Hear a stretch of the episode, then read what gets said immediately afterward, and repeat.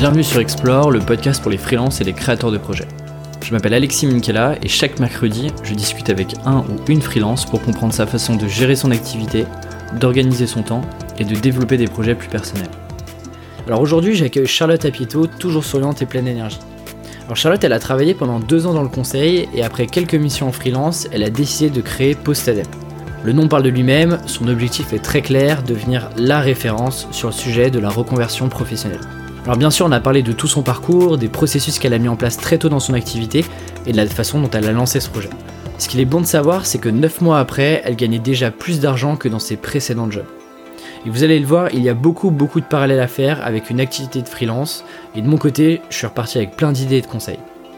Parmi les sujets de la semaine, on a notamment parlé de toutes ces phases de réflexion alors qu'elle était en cabinet de conseil avec une carrière qui était presque toute tracée, de la vision qu'elle porte avec Postadem, du beau moment pour commencer à développer son personal branding, que l'on soit freelance et même salarié, de side project et de l'importance d'avoir toujours des projets en cours, de comment scaler son activité lorsqu'on vend son temps de travail en freelance. Et je me suis aussi beaucoup intéressé à sa partie coaching et mentoring pour progresser et passer au niveau supérieur, et de son organisation et de la préparation de ses semaines. Alors bien sûr, il y a aussi beaucoup d'autres sujets. Autre information importante, j'ai enfin pris le temps d'écrire les premiers résumés du podcast. Du coup, si vous voulez retrouver toutes les grandes idées de cet épisode et les conseils précieux de Charlotte, tout se passe sur aleximichela.com slash podcast pour rejoindre la newsletter.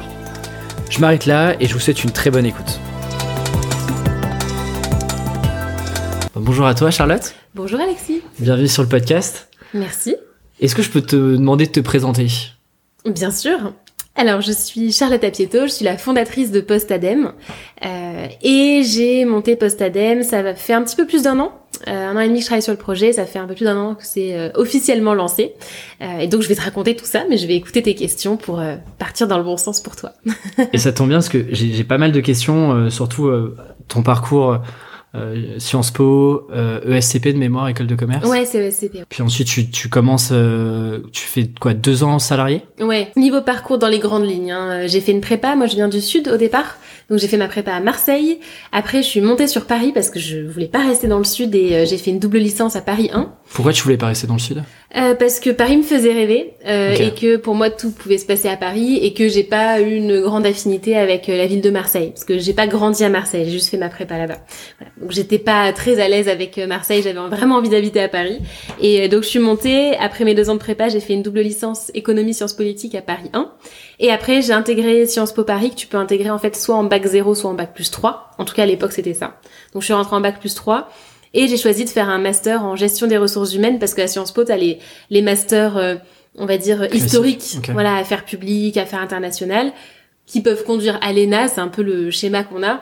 Moi, je voulais le master gestion des ressources humaines, qui est un plus petit master, on était une quarantaine, euh, parce que j'étais un, un petit bisounours qui voulait euh, que les salariés soient heureux.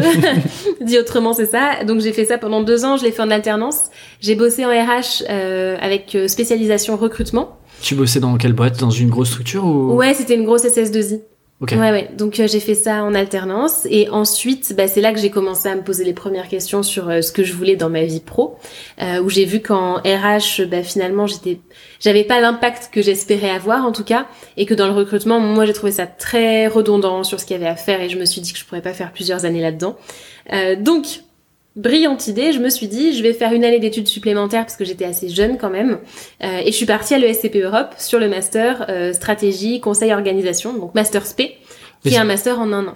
Et en fait, c'est ça, c'est que tu fais 5 ans d'études, euh, enfin, tu fais prépa plus Sciences Po. Ouais, 5 ans au total, j'avais un bac, un bac plus 5 avec Sciences Po. Et le master SP donne un bac plus 6. D'accord, tu le fais après ton master. Ok, et c'est Ouais. juste sur une seule année. Ouais, c'est une seule année où au total, t'as de mémoire à peu près 8 ou 9 mois de cours et après tu démarres ton stage. Et du coup, au moment où tu rentres euh, à l'ESCP dans ce master-là, t'es dans quel état d'esprit? Parce que du coup, tu comprends effectivement que euh, bah, l'impact que tu voulais avoir euh, pour rendre heureux les salariés, si je reprends tes mots, et, pas, RH, pas ce que tu pensais. Du coup, tu t'es dans quel état d'esprit en rentrant dans ce master-là? C'est quoi les objectifs à la fin? Euh, quand je rentre dans le master, alors il y avait plusieurs. euh, moi, je me voyais un peu comme une businesswoman, tu vois, qui fait de belles missions. euh, non, c'est un peu ridicule dit comme ça, mais c'était vraiment ça. Où je me disais, je vais travailler sur des missions avec un gros impact, euh, interlocuteur de haut niveau, tu vois, je vais, je vais utiliser mon cerveau. Là où j'avais l'impression, dans ce que j'avais fait avant, qu'il était un peu sous-exploité, c'est ce qui me manquait. Donc j'avais vraiment cette vision-là et la vision d'une belle carrière, quoi. Moi, j'avais vraiment envie de faire une belle carrière et j'avais pas forcément encore trop pensé à l'entrepreneuriat. Alors oui et non parce que j'avais suivi un, cours optionnel, pas du tout dans mon master, à Sciences Po en entrepreneuriat avec euh, Jacques-Henri Hérault. Donc euh, voilà, c'était à l'époque. Mais en tout cas, là, je me disais, je vais faire une belle carrière dans le conseil, le côté stimulation, variété d'émissions, tout ce qu'on vend aux étudiants qui veulent faire du conseil. Hein. Moi, j'étais vraiment là-dedans. Mais du coup, c'est quoi la, la, belle carrière pour toi à ce moment-là? C'est euh, gravir les échelons, c'est de passer de junior à manager, senior manager, etc. Exactement, exactement. Et c'est euh, le. Alors à l'époque, c'est difficile d'ailleurs de se souvenir, mais je sais que j'avais vraiment en tête la, la, le challenge intellectuel et la variété des missions. En fait, le conseil, c'est un peu un non-choix d'une certaine manière, parce que quand tu es consultant, tu sais que tu vas être staffé, donc ça veut dire affecté à des missions ou bah tu les as pas forcément choisis, mais ça peut être chez des clients très différents, sur des sujets très différents. Donc quand tu y vas, c'est un peu comme une espèce de deuxième école. Tu vois, t'as beaucoup d'étudiants qui choisissent ça parce qu'ils ont pas de métier de prédilection, ils ont pas de vocation, donc ils vont là-bas pour faire leurs armes, faire leur CV. Il y a beaucoup ça aussi, c'est que tu te dis, je passe dans le conseil, je fais un, j'ai un beau nom sur mon CV, après je suis tranquille. Et aussi, bah, belle carrière, c'est le beau salaire, progression de carrière, etc. Euh, c'est ça que j'avais en tête, quoi. Je me reconnais là-dedans. Moi, j'ai fait, bon, je l'ai fait qu'en stage euh, cette période de conseil, mais moi, j'aimais bien aussi l'approche, mais, euh, mais euh, qui est assez liée à ça, sur euh, un peu l'approche projet, tu vois. Mm. Où bah, tu arrives chez un client, tu restes 3, 4, 6 mois, voire un an, et en fait, à chaque fois, tu changes, et donc tu as cette, justement cette diversité des projets. Mm, c'est ça. Et est-ce que toi, dans ta famille, tu as des entrepreneurs ou des, des, des freelances alors, ou c'était plutôt des gens qui avaient des carrières un peu plus linéaires, un peu plus alors classiques. moi, je viens plutôt d'une famille de commerçants, donc euh, si tu veux, c'est c'est encore un petit peu autre chose, mais c'est c'est une forme de c'est une forme d'entrepreneuriat, euh, clairement. Après, euh, euh, ma mère, pour l'instant, voilà, elle est salariée maintenant dans une boutique, mais c'est vrai que mon, mon papy avait sa boutique, etc. Donc, à la limite, j'ai un petit mix commerçant et salarié hein, dans mes origines familiales, voilà. Ok ce master-là terminé, tu décides de continuer dans le dans le dans le cabinet de conseil dans lequel tu as fait ton stage de fin d'études. Ouais, c'est ça exactement. Tu restes combien de temps là du coup? Je suis restée de mémoire deux ans. Ok. ce qui est pas euh, énorme non plus, mais ça m'a semblé très long. Pourquoi? Parce Finalement. Que, euh, euh... En fait, ce qui s'est passé, c'est que au début, tout nouveau, tout beau. Euh, au début, vraiment intéressant aussi parce que c'est vraiment un, un, beau cabinet où j'étais. Euh, j'ai vraiment aimé les premiers mois, vraiment super ambiance. C'était les anciens euh, bureaux où on pouvait rencontrer tout le monde. C'était une ambiance vraiment très agréable. Et parce qu'en plus, je travaillais beaucoup sur des missions internes au début, parce que dans le conseil, tu as les missions clients et tu as aussi souvent des projets internes. Qui sont d'ailleurs un peu plus sexy souvent. Qui sont très souvent, voilà, j'ai plein de clients qui sont consultants et euh, très souvent ils s'amusent beaucoup plus sur les missions internes. Donc c'était pareil pour moi. Donc ça avait bien démarré comme ça. Et après j'ai commencé au bout de quelques mois à être mise sur des missions euh, qui clairement ne m'intéressaient pas. Euh, et après bah ça a duré comme ça. Donc c'est pour ça que deux ans quand tu n'aimes pas ce que tu fais et que tu attends la prochaine mission un peu comme tu joues à la loterie, bah, c'est pas ce qu'il y a de plus épanouissant quoi. Euh, ah, mais je me dis aussi que ça, ça va assez vite en fait. Euh, moi j'ai des amis tu vois qui sont euh, bah, dans la finance ou même dans le conseil et qui en fait se disent non mais c'est cette mission là mais la prochaine sera mieux. Et en fait les deux ans on les fait on les fait assez vite finalement. Mais en fait c'est ça le problème c'est que c'est ça que je trouve triste c'est que vraiment 80% des consultants se raccrochent à j'espère que la prochaine sera mieux ou alors se raccrochent à ok j'aime pas ma mission mais je suis planqué chez le client je suis bien payé. Je suis bien payé, la mission elle est tranquille. Ou alors s'ils aiment pas et qu'il y a vraiment beaucoup de boulot, ils attendent la suivante.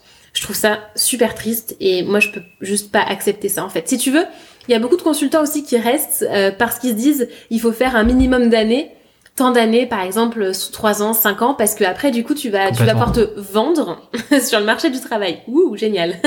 moi je, je vois vraiment ça comme au contraire euh, mais c'est maintenant que j'ai envie de vivre ma vie, j'ai pas envie de, de perdre, enfin de perdre, moi je voyais ça comme de la perte de temps, de me dire j'attends pour avoir une ligne sur mon CV, mais pour être euh, heureux quand, c'est un peu je serai heureux demain quoi, tu vois, c'est pas possible. Sachant que le temps pour le euh, coup tu le récupères pas versus Mais c'est ça, mais c'est ça que je vivais très mal. Mais je me dis aussi, alors je sais pas, on, sans rentrer dans de la psychologie de comptoir, mais il y a aussi une sorte d'un peu de pression sociale où on se dit ok mais en fait ça nous plaît pas mais en même temps euh, je vois les gens autour de moi euh, euh, qui sont épanouis pourquoi moi je pourrais pas l'être et au final ça va bien aller etc et pour faire quoi après? En fait il y a toutes ces questions là qui te qui te qui te tournent dans la tête pendant du coup pendant deux ans de mémoire mais tu me dis si je me trompe tu tu fais quasiment un, un, petit burn-out? Ouais alors en fait je peux te raconter un peu les étapes par lesquelles je suis passée. En fait il y a eu la la première étape je me souviens c'était vers Noël où là je me suis dit ok ma mission ça va vraiment pas euh, je vais commencer à voir ce que je peux faire d'autre. Donc ça c'est quoi? C'est Noël 2015 du Oh, coup? Je suis super mauvaise en date. euh, Parce qu'il me semble c'est... 2015, ouais. ouais, Ouais. ça doit être ça.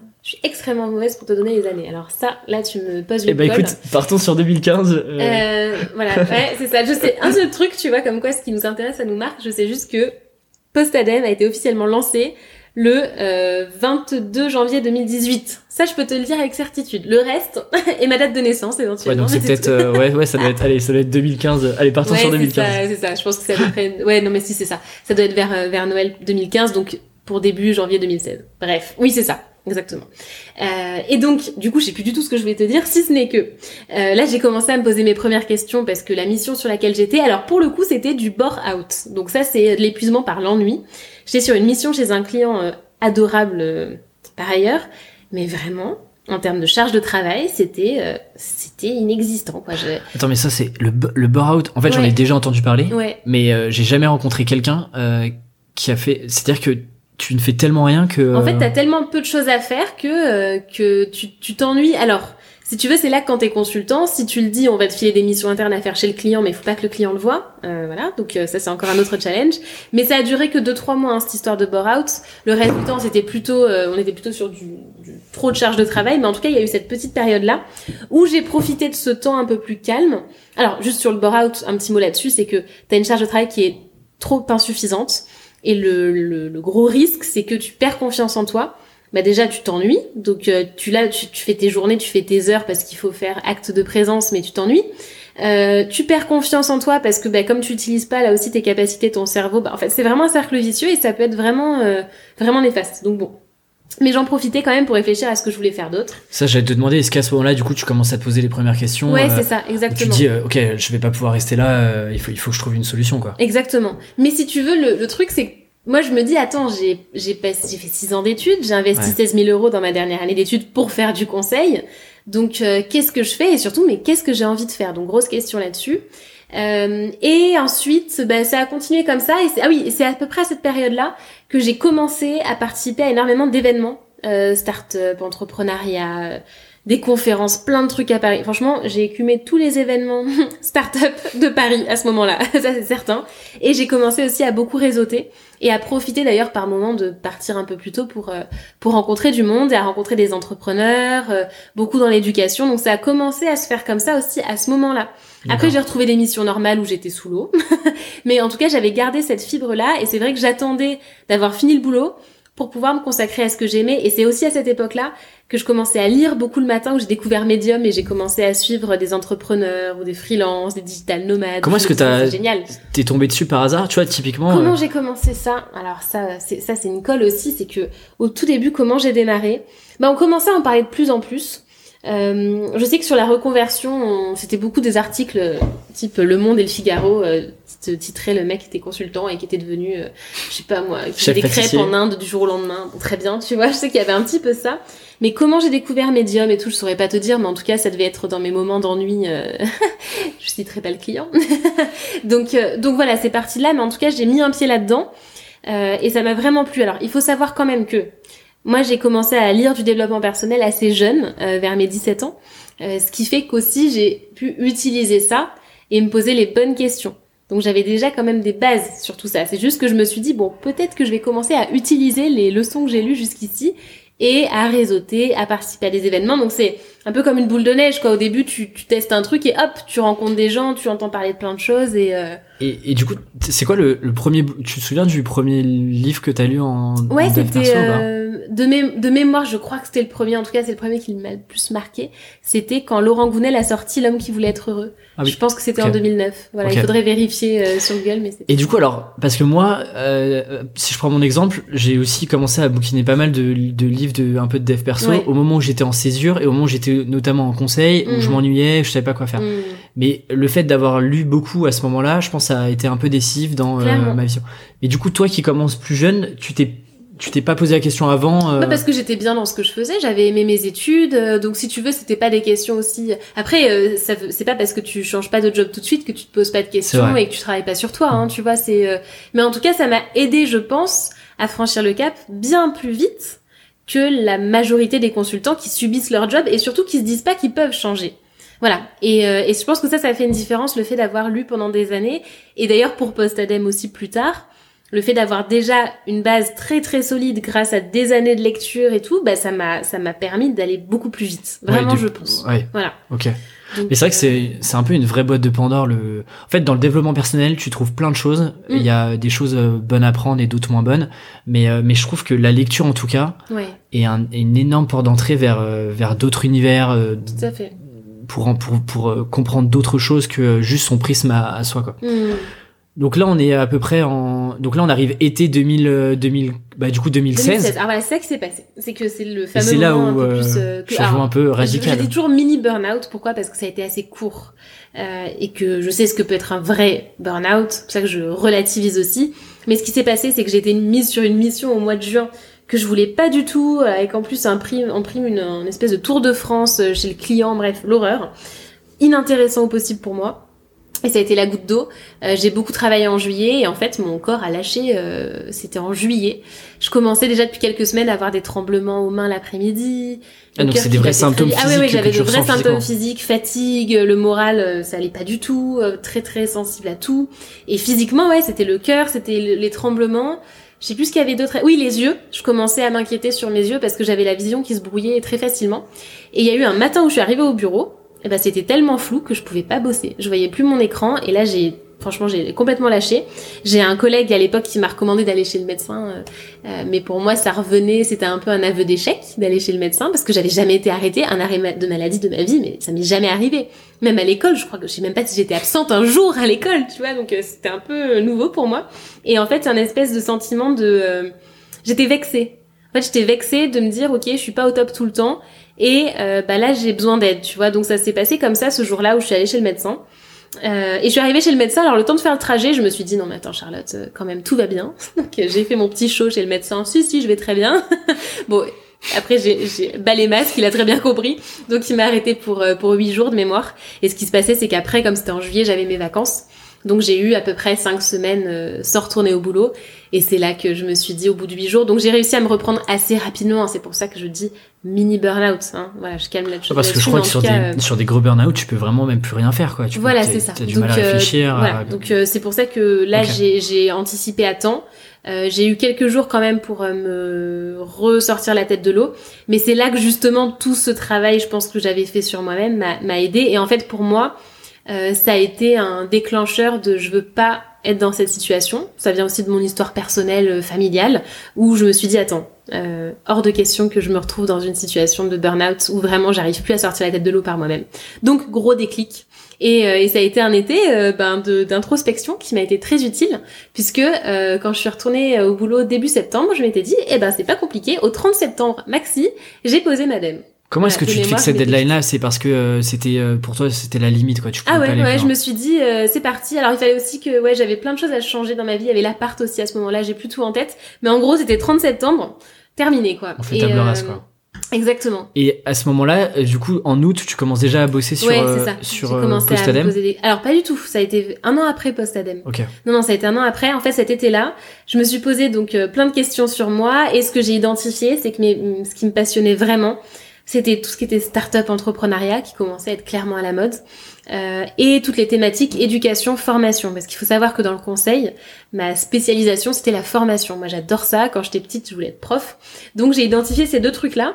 Mais je me sentais pas encore euh, prête à monter ma boîte. Je savais qu'un jour, j'en aurais envie, mais je me sentais pas prête. Pourquoi? Donc, euh, alors pourquoi? Parce que pour moi, un entrepreneur, c'est un aventurier, c'est un peu une tête brûlée. Et euh, je me disais que j'étais, euh, tu sais, moi j'ai un côté scolaire, bonne élève, première de la classe, et je me disais, mais je fais pas le poids, tu vois, c'est pas moi.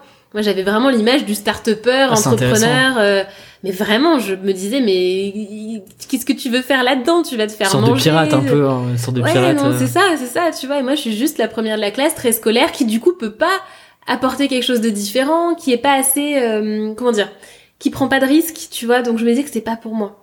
Voilà, et je me faisais pas du tout confiance par rapport à ça. D'ailleurs, c'est pour ça que parfois, quand j'ai des clients qui veulent devenir freelance ou monter leur boîte et qui me disent euh, et qui lisent d'ailleurs des articles où j'en parle de ça, et j'en ai une en particulier avec qui je travaille depuis quelques mois, qui me dit mais quand t'as dit que t'avais un peu syndrome de la bonne élève et tout, Je me suis reconnue à 100%. Et c'est vrai que ce truc, ça m'a freiné. Moi, je voyais vraiment le, les, les startups et l'entrepreneuriat. Et d'ailleurs, startup aussi, je reviens un petit peu sur ce mot-là, mais à l'époque, j'avais vraiment cette vision de waouh, c'est le Graal. Euh, ben, c'était pas pour moi. Donc, je me suis dit, ben, ce que je vais faire, c'est que je vais être salarié dans une startup. Donc, je vais bosser dans une startup dans l'éducation et la formation. Logique. donc, voilà, c'était ça l'objectif. Euh, et donc, euh, si on passe rapidement sur euh, sur cette expérience-là, euh, à ce moment-là, tu te poses pas encore la question de parce qu'après tu t'as t'as commencé en tout cas l'activité en freelance. Ouais. À ce moment-là, tu te poses pas encore de questions de euh, euh, ce que tu as envie de faire plus tard. Tu te dis, ok, c'est Je savais qu'un jour je voudrais monter ma boîte. Ça, je, je, je, le savais, mais je savais pas forcément dans quoi. Voilà, c'était très flou. Et du coup, bah, ce qui s'est passé, c'est que quand, quand on prend la décision ferme et définitive de, de se bouger et de trouver, bah, on trouve. Ce qui fait que j'ai trouvé en 15 jours. Euh, et j'ai trouvé en 15 jours un poste de business developer euh, fait sur mesure avec de l'ingénierie pédagogique, donc de la formation aussi dedans, euh, pour une petite start-up où on n'était que quatre parce que je voulais absolument une toute petite start-up où il y avait tout à faire. Un changement de cadre avec, ah, rien à voir dans un incubateur, donc génial. Et, et ça s'est fait super rapidement et en plus pareil, c'est que quand t'es consultant, t'as l'impression d'être un espèce de couteau suisse qui sait faire des slides et des tableaux Excel et rien d'autre. Et j'ai réussi, enfin j'ai super bien accroché avec les, cofondateurs de la boîte et, euh, et ça s'est fait sur un poste mi-commercial, mi-formation, voilà, un peu sur mesure. Et j'ai fait ça, euh, bah, du coup, après avoir quitté le conseil, le temps de faire ma, mon préavis, bien sûr, de départ. Et, euh, et, ça a été la, le début d'une nouvelle vie parce que ben j'ai travaillé en incubateur donc j'ai rencontré d'autres entrepreneurs je voyais ce que c'était que la vraie vie des startups et je me suis rendu compte comme ça que bah moi aussi quoi. Moi aussi je pouvais le faire. Tu vois par exemple on avait des, hum, ateliers de co-développement commercial avec d'autres entrepreneurs. Sorte d'intelligence collective entre ouais, vous. Ouais c'est ça. Euh, Exactement. Et en fait euh, j'avais vraiment de la chance avec ça, c'est que le cofondateur de la boîte m'emmenait avec lui pour que j'y participe et je me rendais compte que j'avais autant à apporter que les autres et que ça me passionnait et qu'en fait j'avais cet état d'esprit quand même entrepreneur. J'avais aussi un peu des side projects à côté, ça a commencé à ce moment-là. Et je me suis dit, mais je peux le faire aussi, quoi. Tu, tu bossais sur quel side project euh, à ce Alors j'avais un projet à un moment dans euh, l'éducation. Euh, alors je donnais des cours aussi. C'est ça qu'il faut savoir, c'est que quand j'ai quitté le conseil, euh... des cours particuliers euh, en économie, parce que ce qui s'est passé, c'est que j'en ai donné pendant des années pendant mes études. Et quand j'ai quitté le conseil, bah, j'ai clairement diminué mon salaire. Voilà, forcément. Donc ça, c'était aussi un choix. Mais pour compenser, bah, j'ai donné des cours à côté. J'ai recommencé à donner des cours. Et, et j'avais des side projects dans l'éducation. J'avais cette histoire de cours. J'essayais des, des ateliers aussi, des cours particuliers un peu plus innovants. Bref, je testais pas mal de choses à côté. Sur mes week-ends et mes soirées. Il y avait une époque, euh, tous les soirs, j'avais des cours où j'allais à des événements start-up ou du réseau. Enfin, tous les soirs, j'avais un truc pour me développer à côté, quoi. Je me, je me reconnais pas euh, mal là-dedans. Et d'ailleurs, j'ai fouillé quand même, je suis remonté jusqu'au premier article de Postadem. Oh là là, c'était quoi Et c'était en janvier 2017. Alors, j'ai plus le titre en tête. 2018, ouais, 2000, ouais, d'accord, ok. Et 2017, déjà, il y a un, il y a un embryon. De 2017 sur Postadem Ouais. Ouais, c'est ouais non, c'était l'an dernier, je pense que peut-être il a été daté, j'en sais rien du tout, mais c'était sur quoi la thématique par curiosité oh, je sais plus. Écoute, je te retrouverai ça après. Je te retrouverai ça après. Ah, je chercherai. Et donc euh, cette aventure dans cette startup là, elle dure combien de temps à peu près? Euh 8 mois de mémoire. D'accord. Donc assez court, tu vois, assez court. C'est marrant, 8 mois, c'est. Ouais, je crois que c'est. Comme moi quand on Ouais, ouais, ouais. Si, de mémoire, c'était 8 mois. Ok. Je crois. Voilà, faudrait recompter, mais en gros, c'était ça. Euh, et euh, mais c'était génial. C'était génial, mais je suis partie et euh, ce qui s'est passé, donc, c'est que j'ai une rupture conventionnelle. Ok. Euh, parce que euh, la boîte dans laquelle j'étais avait quelques soucis un peu à ce moment-là et comme j'étais la seule CDI, bah, c'est vrai que c'était la meilleure solution pour eux et comme ils savaient en plus que moi j'avais envie d'entreprendre après, bah, on s'est dit d'un commun accord que ce serait top, quoi. Donc c'est comme ça que je suis partie. Et à ce moment-là, du coup, euh, rupture co, est-ce que tu avais déjà anticipé ça? Tu bossais déjà euh, Comment est-ce que ça se passe? Mais alors pas du tout anticipé. Par contre, j'étais sur mes projets et je commençais à me dire euh, que je m'étais dit allez, ce serait bien peut-être qu'en septembre je me lance. Et en même temps, j'étais tellement, je m'entendais tellement bien avec eux, je me disais mais je pourrais jamais leur dire que je pars. Donc je savais pas du tout. Et ça s'est fait, mais vraiment du jour au lendemain, je m'y attendais pas du tout. Ça allait très très vite. Okay. Et, euh, et en fait, c'est ça qui est bien aussi, c'est que ça m'a propulsé vers ok, tu passes totalement à l'action. Euh, et ça, c'était génial. Et j'avais déjà donc identifié, alors j'avais plutôt un projet à ce moment-là, mon side project sur l'orientation scolaire, mais je me rendais compte que c'était pas le projet pour moi. Du coup, pour des pour les pour, pour des les étudiants, c'est ça. okay. Mais je me suis rendu compte que c'était pas le bon projet pour moi. Et, euh, et c'est comme ça que j'en suis venue petit à petit à Postadem, quoi. Voilà. Et aujourd'hui, euh, je sais que tu conseilles pas mal euh, dans quand, quand on écoute des interviews toi ou des articles où tu conseilles de par exemple de préparer la suite Ouais. De, tu vois, par exemple, de bosser sur des side projects à côté euh, de ton job de salarié. Aujourd'hui, si tu devais faire les choses différemment, t'aurais fait différemment ou pas? Euh, Eh ben, écoute, non, parce que je faisais déjà beaucoup de choses à côté de mon job. Euh, quand j'étais euh, dans le conseil, bah, finalement, j'ai commencé à beaucoup réseauter. D'ailleurs, ça, c'est un truc qu'on me demande souvent. C'est que post-ADEME, ça a quand même marché très vite. Ça, j'ai eu vraiment de, alors, de la chance. C'est là qu'on peut relativiser, mais j'en reparlais d'ailleurs cet après-midi. Le, le lancement, la première semaine, j'ai eu 11 000 visiteurs sur Postadem, juste pour la semaine de lancement. Et on dit, mais comment t'as fait ça? C'est de la chance. Bah oui et non, c'est juste qu'en fait, ça faisait déjà deux ans que je bossais mon réseau et que j'avais réussi à créer des contacts hyper intéressants et de confiance avec des entrepreneurs, avec pas mal de monde, et en fait, ça m'a aidé. Donc si tu veux, même si j'ai pas bossé sur Postadem à proprement parler avant, bah, tout ce que j'ai entrepris, toutes les rencontres que j'ai faites, ça m'a énormément aidé. Tu vois, j'ai fait des start-up week-ends, j'ai fait des hackathons, j'ai fait plein de choses et tout ça, ça m'a permis d'aller très vite après dans la construction du projet. Donc oui, un side project, c'est pour ça que ce sera jamais perdu parce que même si tu te lances sur un side project qui, au final, n'est pas celui qui se transformera en boîte à temps plein, complètement, tu vas faire tellement de choses là-dedans, tu vas tellement apprendre, rencontrer des gens et, et c'est tout bénef. Voilà. Donc dans tous les cas, le side project c'est toujours bon. Et donc quand j'étais en startup, bah, c'est pareil. Tout ce que j'ai fait à côté, ça m'a aidé. Et du coup, bah, c'est quelques mois de, de pivot un peu sur ce projet, tu vois, éducation, orientation scolaire. Bah, le fait d'avoir déjà creusé là-dedans, d'avoir testé des choses, ça m'a permis vite d'aboutir à Postadem, peu de temps après avoir quitté complètement mon job. Alors du coup, Postadem, c'est quoi la vision que tu as de, de Postadem? Où est-ce que tu, où est-ce que au tout départ tu voulais emmener Postadem ouais. Alors déjà, je vais te dire un peu comment j'ai eu l'idée euh, et du coup la vision que j'en avais. En fait, je me suis rendu compte que donc la, réorientation scolaire me, moi, me passionnait pas tant que ça parce que c'est donc des étudiants qui n'ont pas encore travaillé. Et moi, ce qui me passionne, c'est quand t'as déjà de l'expérience et que t'en arrives au stade bah, par lequel je suis passée, où tu sais plus trop ce que tu veux faire. Et en fait, à partir du moment où j'ai posé ma dans le conseil, déjà j'étais la première de notre de notre groupe de, de consultants qui venait d'arriver, donc j'étais un peu la première à, lancer le, la, la, tendance, tu vois. Et, euh, et ce qui s'est passé, c'est que même dans mes autres groupes d'amis, on venait me voir en disant waouh comment t'as fait pour euh, pour partir? Je me pose des questions j'ose pas c'est comment t'as fait quoi? Et d'ailleurs euh, dans le dans le conseil aussi au cabinet il y en a plusieurs qui sont venus me voir dans les jours qui ont suivi. Donc en fait je suis devenue un peu la référente sur le truc et ça me passionnait d'aider les gens là-dedans. Mais vraiment ça me passionnait et je l'ai aussi toujours beaucoup fait parce que euh, je donnais aussi des cours en école j'ai donné des cours à l'ESCP tu vois et en fait c'est mon truc à moi c'est de, de de conseiller et de coacher sur ça. Donc j'aimais tellement ça que je me suis dit ok moi j'ai un truc à faire là-dessus c'est là-dessus que j'apporte de la valeur aux gens. Et quand moi-même j'étais euh, mal dans mon job, dans mon open space, euh, avec tu sais côté mur un peu planqué, ben c'est vrai que quand j'allais chercher des réponses et de l'aide sur internet, franchement, je vais te dire ce que je trouvais. Donc le fameux article du Monde sur le consultant devenu pâtissier, très bien, ça m'aide beaucoup. Euh, il y avait après oui, il y avait le blog de Fuyons la défense qui est voilà mais c'est pareil, c'est que qui existe toujours d'ailleurs. Qui existe toujours. Il y a toujours des offres d'emploi. Par contre, le blog, oui, c'est des petits témoignages, tu vois, mais ça va pas chercher non plus euh, très très loin. Donc c'était très bien. Et mais c'était frustrant, c'était pas assez. Euh, après, t'avais quoi? Des articles écrits par des coachs en reconversion, mais c'est des articles faits pour le SEO de leur site, très clairement. Enfin, il y avait rien. Vraiment. Hyper concret. Hyper euh, concret, d'accessible et voilà. Donc je me suis dit, il y a un truc à faire. Donc la toute première vision que j'avais de Postadem, qui est toujours la mienne, c'est ce côté média. C'est pour ça que j'aime pas d'ailleurs le mot de blog. Le, le, mot blog me plaît pas. Alors euh, parce que déjà en plus je cherche vraiment à ce que ce soit un média et c'est pour ça que je développe beaucoup les articles invités maintenant et qu'il n'y ait pas que ma voix qui soit portée sur Postadem. Mais j'avais cette vision média et surtout j'avais la vision écosystème. Là aussi c'est toujours celle que j'ai aujourd'hui. C'est qu'en fait t'as soit les coachs en reconversion qui font que du coaching, soit t'as des des sites emploi comme Fillon la Défense soit t'as des petits apéros par-ci par-là, du networking, mais t'as pas quelque chose, t'as pas cette, vision euh, univers écosystème. Donc moi, ce que je me suis dit, c'est que je voulais devenir la, référence sur le sujet de la reconversion, avec une touche un petit peu funky, tu vois, qu'il n'y a pas ailleurs, avec tout l'écosystème, donc euh, médias, contenu, d'où les interviews, les articles, etc. Le l'aspect communauté, d'où euh, le groupe privé et d'où dès le départ les apéros bimensuels, très très important.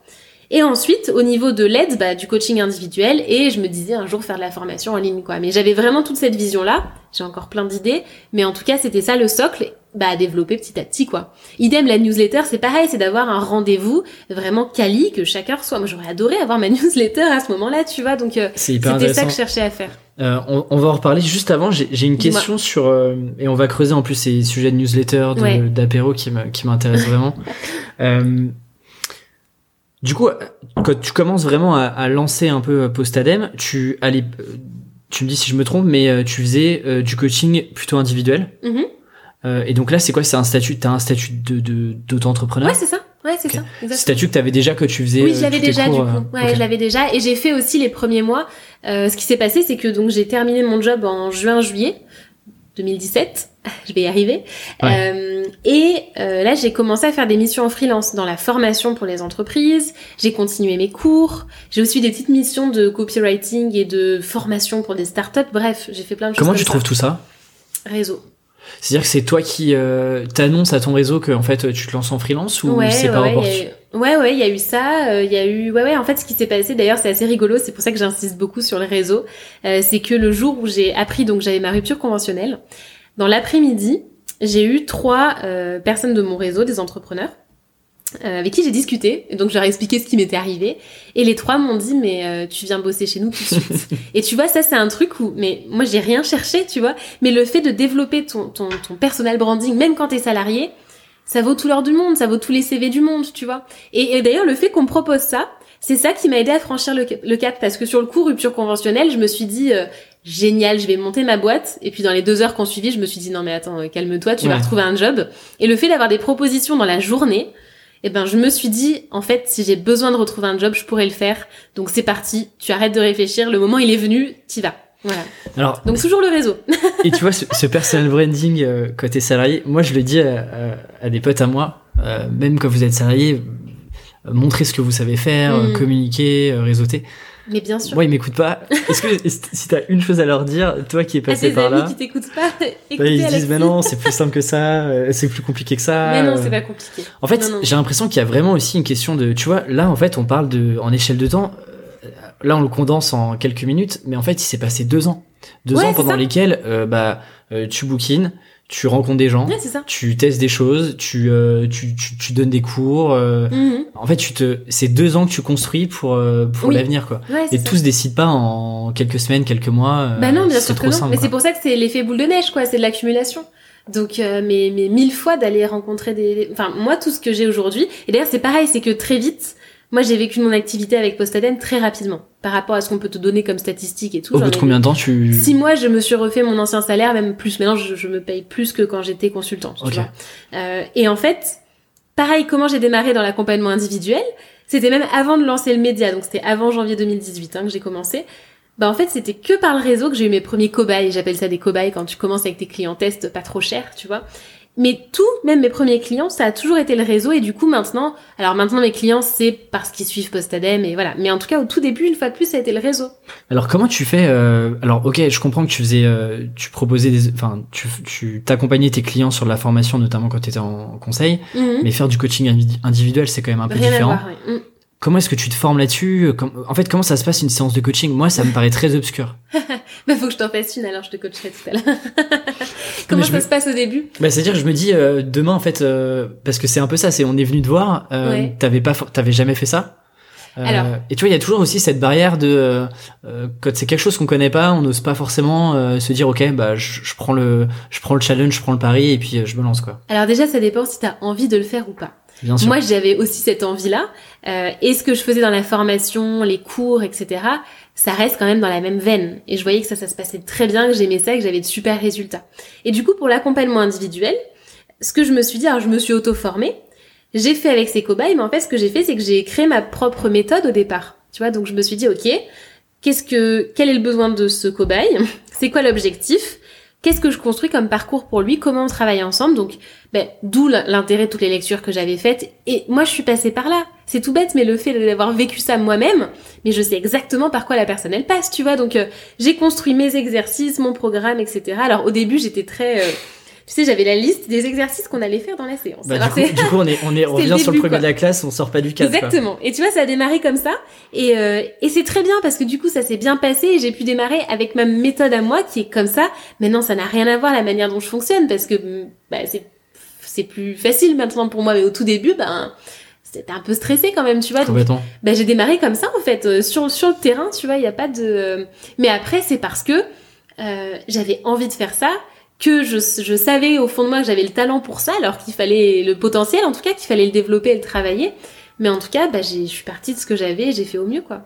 Alors du coup, tu fais donc euh, ces coachings individuels. Ouais. Tu fais aussi du coup, euh, euh, du, des missions de En freelance, freelance, ouais, euh, sur de la ouais. formation et sur du copywriting. D'ailleurs, le copywriting, il, Ça s'est il fait. Après, ça s'est fait une fois que j'avais euh, post-adem, par contre. D'accord, ok. Parce que mes articles plaisaient, donc il y en a qui m'ont demandé un peu des articles. Et donc du coup, tu commences à avoir un peu toute cette panoplie là. Comment Ouais. est-ce que tu commences à structurer euh, l'activité? Parce que ça, c'est une question qui m'intéresse vraiment et je commence un peu à le, à, à le toucher du doigt maintenant que je Mm. commence à être, euh, enfin que je suis temps- à temps plein aujourd'hui. C'est qu'il y a une sorte d'un peu de plafond de verre côté freelance Hmm. où en fait, bah tu, tu donnes de ton temps en échange d'a- d'argent et de clients. Ouais. Euh, Sauf qu'en fait, t'arrives très vite à un, bah, t'as 5, 6 ou 7 jours, euh, suivant euh, le temps que tu veux passer à bosser. On va en Ouais. reparler. Mais globalement, ton temps, il est pas euh, extensible. Ouais. Et donc, en fait, tu te retrouves rapidement à une limite. Et donc là, t'as deux choix. Soit t'augmentes tes prix, Mhm. euh, soit euh, tu prends encore plus de clients. et donc là, c'est un, c'est, c'est un puissant fond. Ouais. À ce moment-là, tu te, dis, tu te dis, ok, je vais créer en fait, euh, je vais créer ce média et je vais structurer euh, tout ce que je fais autour d'un média post-adem. Mhm. Et déjà à ce moment-là, tu penses à, à faire de la formation ou pas? À proposer Formation des en ligne? Euh, ouais, proposer Ouais, des ouais, je formations en savais ligne. déjà que je voulais en faire. Est-ce que toi tu penses que euh, tu vois en termes de revenus et en termes d'activité, euh, c'est c'est un moyen et je pense qu'il y en a d'autres, mais c'est un des moyens, par exemple, d'agrandir ton activité, de toucher plus de personnes aussi. euh? Ah bah tu le voyais comme ça? En fait, si tu veux, c'est euh, avantageux aussi bien pour pour toi, enfin pour moi, le toi est en général, hein, mais que pour ceux qui en bénéficient, pour les clients. Parce que si tu veux, euh, moi, ça me permet de faire du volume, parce que comme tu dis, pour augmenter ton chiffre d'affaires, bah, c'est prix fois quantité. Donc, euh, soit t'augmentes la quantité, soit t'augmentes le prix. Sauf que bah, sur du, du, du jour homme, ou du temps de coaching, c'est limité. Donc du coup, c'est là que tu passes sur quelque chose où ton temps n'est pas euh, n'est pas compté quoi. Donc euh, si tu veux, c'est avantageux parce que moi ça me permet de faire plus de volume et côté client, ça leur permet aussi d'avoir ma méthode et mon accompagnement. Alors certes à distance et en partie automatisé, je pourrais t'expliquer comment je fais mes formations. J'ai j'ai voilà, j'ai testé pas mal de choses, Euh, mais du coup de l'avoir moins cher aussi qu'un accompagnement individuel. Complètement. Bah non, mais du coup, parlons-en maintenant. Moi, ça, en fait, c'est- euh, je suis pas attention, je, je, vais pas, je vais pas à ceux qui écoutent, je lancerai pas de formation tout de suite, mais en fait, je me pose toujours la question de comment est-ce que, euh, euh, désolé pour l'anglicisme, on peut réussir à scaler un business de freelance en fait comme une entreprise peut le faire ou comme une startup peut le faire en entrepreneuriat. Ouais ouais Et euh, en fait, c'est, j'ai l'impression que la formation, c'est ce que beaucoup de freelance font. ouais. Euh, alors, je sais pas si c'est la seule, euh, je sais pas si toi t'as déjà Non, bah, exploré d'autres moyens, euh, par exemple. Sur la partie euh, coaching, par exemple, moi, c'est une question qui se pose, c'est que bah, plutôt que de faire tous les coachings moi-même, ce que je commence à faire en ce moment, c'est à développer euh, une, des, un réseau de coachs partenaires où je peux rediriger vers eux et moi, je prends une commission. Donc ça, c'est Ah, tu peux mal. aussi scaler sur du coaching en fait. Et ça, moi, je sais que c'est quelque chose que je veux développer à terme. Tu vois, c'est juste que chaque chose en son temps. Là, c'est juste parce que maintenant, bah, j'ai un peu plus de demandes que de, de disponibilité. Euh, donc, bah, c'est ce que je fais pour l'instant. Voilà. Donc, euh, partout, tu peux trouver des solutions pour, euh, pour, bah, en tout cas, ne pas faire tout toi-même. Tu vois. Et d'ailleurs là-dessus, du coup, c'est t'es en train un peu de brander ta propre méthode et derrière d'avoir en fait des sortes d'ambassadeurs ou de, de personnes qui La sont vision, capables c'est de- ça. La, la vision, c'est ça. Après, voilà, c'est c'est c'est tout un boulot et c'est là que je peux pas être seule pour tout faire. Hein, D'où le fait que je commence à, à m'entourer. Mais en tout cas, ouais, c'est un des objectifs et, euh, et notamment bah, le livre que j'écris là pour 2019, qui est un de mes objectifs 2019. L'objectif, c'est ça, c'est d'avoir vraiment une une méthode post-adem, une méthode Charlotte Apieto, et après de, de voir comment je peux euh, développer ça avec des partenaires. Voilà. Bon alors, ah, j'ai- il faut pas que j'oublie ces deux. On parle de la formation après. Sur ce bouquin-là, du coup, euh, à quel moment tu te dis, là, t'es en train de l'écrire aujourd'hui? Ouais, ouais, ouais. J'ai commencé, hein, c'est tout, c'est tout nouveau. Hein. Euh, Félicitations. J'ai pas encore sauté le pas. Il y, a, il y a quelques pages pour l'instant, c'est pas énorme. Mais en fait, si tu veux, le livre, c'est que euh, décrite à proprement parler, il y a, il y a déjà des pages. Il n'y en a pas encore énormément, très clairement. Mais j'ai écrit tellement de choses et je connais tellement mon sujet par cœur que ça peut aller assez vite, quoi, si tu veux. Euh, tu prends ne serait-ce que tous mes articles écrits et mes contenus de formation, euh, tu fais du copier-coller, t'as déjà un bouquin de, de 3000 pages, quoi. Donc, euh, bon, le contenu, c'est pas ce qui manque. Mais en tout cas, l'objectif cette année, c'est de d'écrire le livre en entier, ouais. Et tu vas l'auto-éditer euh, T'as trouvé un éditeur? Ouais, ouais, je suis en train de chercher un éditeur, là. Ok. Ouais. Ok, bah écoute, je te souhaite de, Merci. je te souhaite de, de le trouver. Peut-être que quand le podcast sortira, j'aurai trouvé, on sait pas. Bah j'espère. euh, si je reviens sur la formation, comment ça se passe euh, au- à partir du moment où tu te dis, euh, euh, donc j'ai déjà mes coachings, j'ai envie de me lancer sur, euh, enfin j'ai envie de proposer des offres de formation en ligne Mm. pour toucher un plus grand nombre de Ouais. personnes. Comment est-ce que tu mets ça en place? Je suppose que t'en avais, pour le coup, sur de la formation en ligne, t'en avais jamais fait. Ouais, alors un petit peu, j'avais fait des MOOC pour euh, des boîtes, mais c'est un peu différent. Par contre, je vais peut-être te refaire juste les étapes de développement de Postadem, Allez, tu vois, pour que ce soit clair, parce Go. que euh, voilà, ça c'est venu vraiment après, tu vois. En gros, Postadem, donc première étape, le côté média, donc ça a une tête de blog au départ où moi j'écris mes articles. Donc c'est ça que j'ai commencé à sortir en janvier 2018 avec des interviews, des articles. Donc à partir de là, j'ai commencé à avoir une communauté de lecteurs avec une newsletter dès le début. Hein. Newsletter hebdo, donc avec des abonnés. J'avais commencé à avoir une audience en fait dans les trois mois de pré-lancement parce que j'avais fait un questionnaire, une enquête. Euh, j'avais déjà 400 abonnés qui, qui attendaient le lancement. Comment t'as communiqué là-dessus? Sur le questionnaire et l'enquête Ouais, euh, réseau, LinkedIn, euh, voilà, c'est ça qui m'a permis d'avoir mes 400 premiers euh, abonnés. Donc c'est plutôt chouette quoi quand tu lances et que t'as déjà 400 mails, t'es content quoi. Complètement. T'envoies ouais. pas ça dans le vide, c'est plutôt cool. Complètement. Euh, donc le lancement, je l'ai fait sur euh, sur LinkedIn essentiellement, qui m'a donc ramené mes mes 11 000 visiteurs parce que bah en fait moi j'ai une force, c'est le nom Postadem euh, qui est Qui est évident, tu sais très très bien de quoi on te parle. Et en fait pourquoi j'ai eu alors j'ai eu cette idée, c'était donc en août 2017, tu vois, puisque maintenant j'ai progressé en date depuis tout à l'heure, euh, où je me suis dit, je cherchais le nom, tu vois, et je me suis dit mais Qu'est-ce qu'on se dit, euh, tu sais, le samedi soir après un verre de vin? Ouais, lundi, je pose madame, je vais faire un tour du monde, Ah, je ça, je monte ça. ma boîte et je me suis dit mais ça va juste s'appeler Postadem parce que ce que- c'est ce que j'avais envie de dire à mes amis qui se plaignaient et qui passaient pas à l'action. Postadem, tu vois. Donc c'est parti de là en fait au tout début et ça m'a permis dès le lancement que grâce à ce nom, t'oublies pas le truc Ouais. et, euh, et ça marque. Et en fait pour le lancement, j'ai juste mis sur LinkedIn. euh, ça y est, c'est le jour J, Postadem est en ligne. Pour les curieux, rendez-vous sur postadem.com. J'ai juste mis ça en fait, que ça. Et le nom, ça a attiré du monde. Donc c'est pour ça que d'ailleurs j'insiste un peu sur le, le branding, enfin sur la marque, euh, qui joue quand même beaucoup. Moi je pense que ça m'a énormément aidé et encore aujourd'hui ça m'a ça m'a aidé. Tu vois des fois bah, je te disais je croise des gens, ça, ça arrive, je suis pas encore une star hein, mais Presque, ça arrive. pas loin tu là. vois hein. c'était le cas hier par exemple. Et ben post adem la personne remet tout de suite hop le nom, tu vois. Donc ça, ça aide beaucoup. Et donc ça a démarré comme ça, donc avec le site que je, je faisais tout moi-même. hein. Je faisais vraiment tout moi-même. J'ai commencé ces accompagnements cobayes. Ensuite, j'ai publié mes offres d'accompagnement, donc ça s'est euh, structuré. J'ai eu de mes premiers vrais clients, donc ça a démarré comme ça. Et j'ai sorti, d'autres euh, offres de coaching aussi. hein. J'ai rajouté des nouveaux programmes. Et ensuite, à partir ma première formation en ligne, je l'ai sortie en octobre euh, 2018 D'accord. Pendant que j'étais en tour d'Europe d'ailleurs. Et euh, j'ai sorti la première formation en ligne, premier lancement pour moi. Qui était sur quoi du coup? Trouver ton projet professionnel Ok. et le réaliser, le nom exact.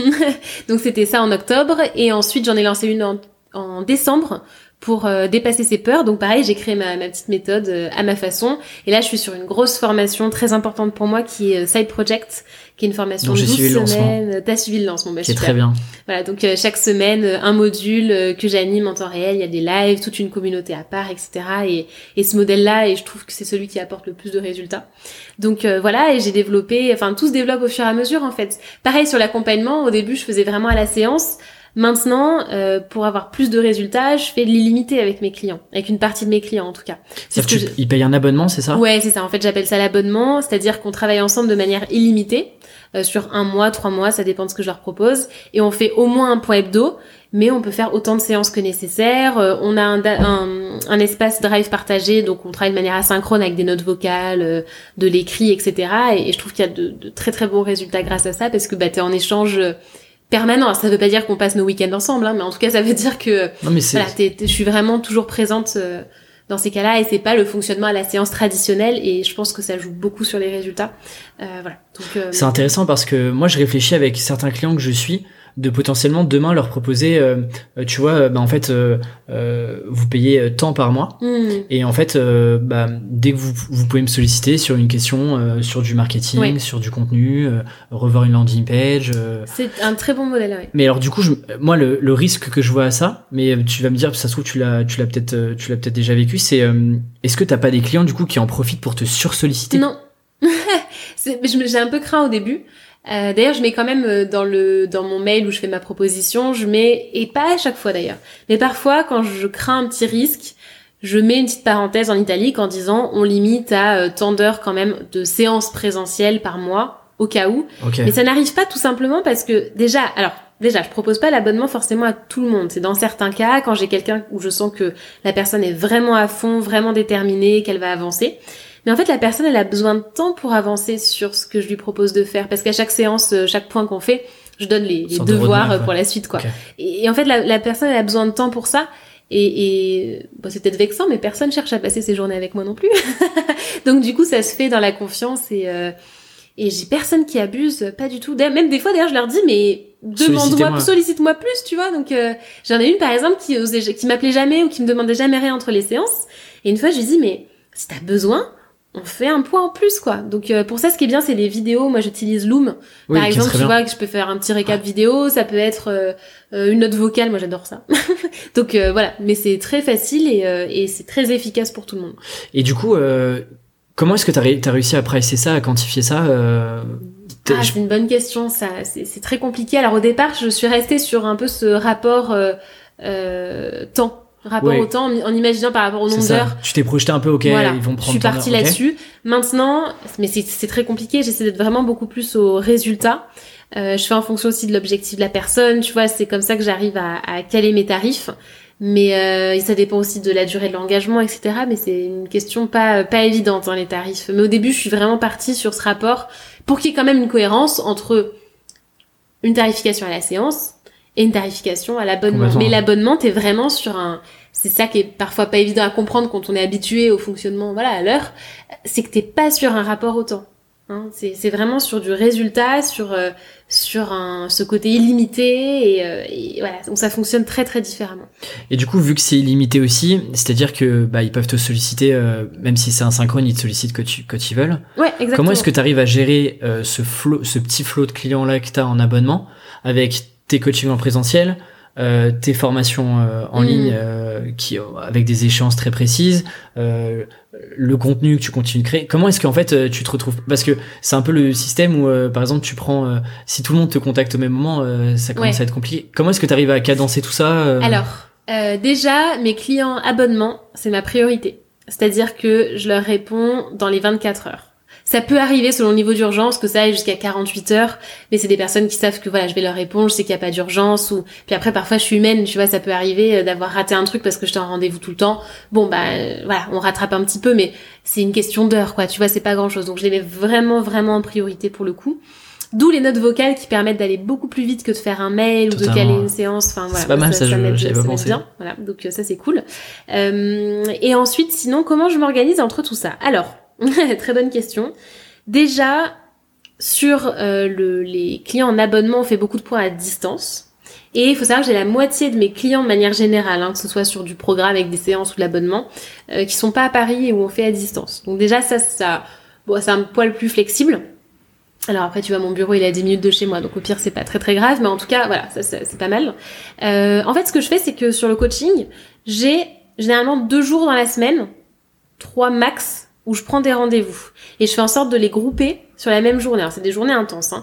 mais par exemple à une époque c'était beaucoup le vendredi, ça évolue en fonction de mes clients, mais à une époque j'avais tous mes clients quasiment d'abonnement qui étaient dispo le vendredi, donc le vendredi j'enchaînais.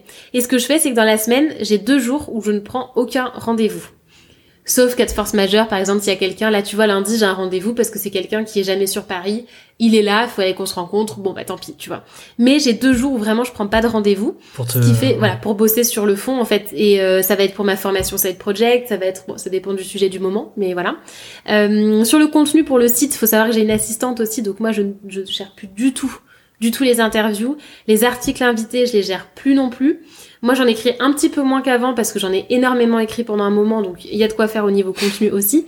Euh, et parce que en ce moment, je suis sur Side Project et que je peux pas être partout en même temps. C'est un peu cyclique en fait. Euh. C'est un petit peu cyclique, voilà, c'est ça. Par exemple, il y a eu le calendrier de l'avant, bon bah en un mois, il y a eu 24 il y a 24 articles quoi, tu vois. Donc euh, au total sur le site, je crois qu'il y a 150 articles.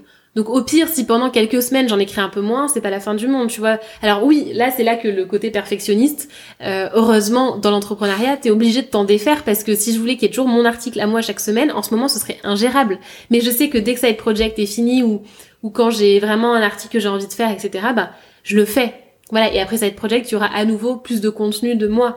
Mais, mais c'est ça aussi la vision média, c'est que c'est pas forcément que moi, tu vois. Donc, euh, donc ça. Et après, sinon, comment je gère tout le reste? Bah voilà. Sur la semaine, je, si on parle un peu productivité, organisation, euh, les semaines en tout cas qui se passent bien euh, en termes d'organisation, donc 80% des semaines. 20% où je me foire dans l'organisation, où je me retrouve le dimanche à finir les trucs, voilà. Mais moi, je suis plus à 30%, voire...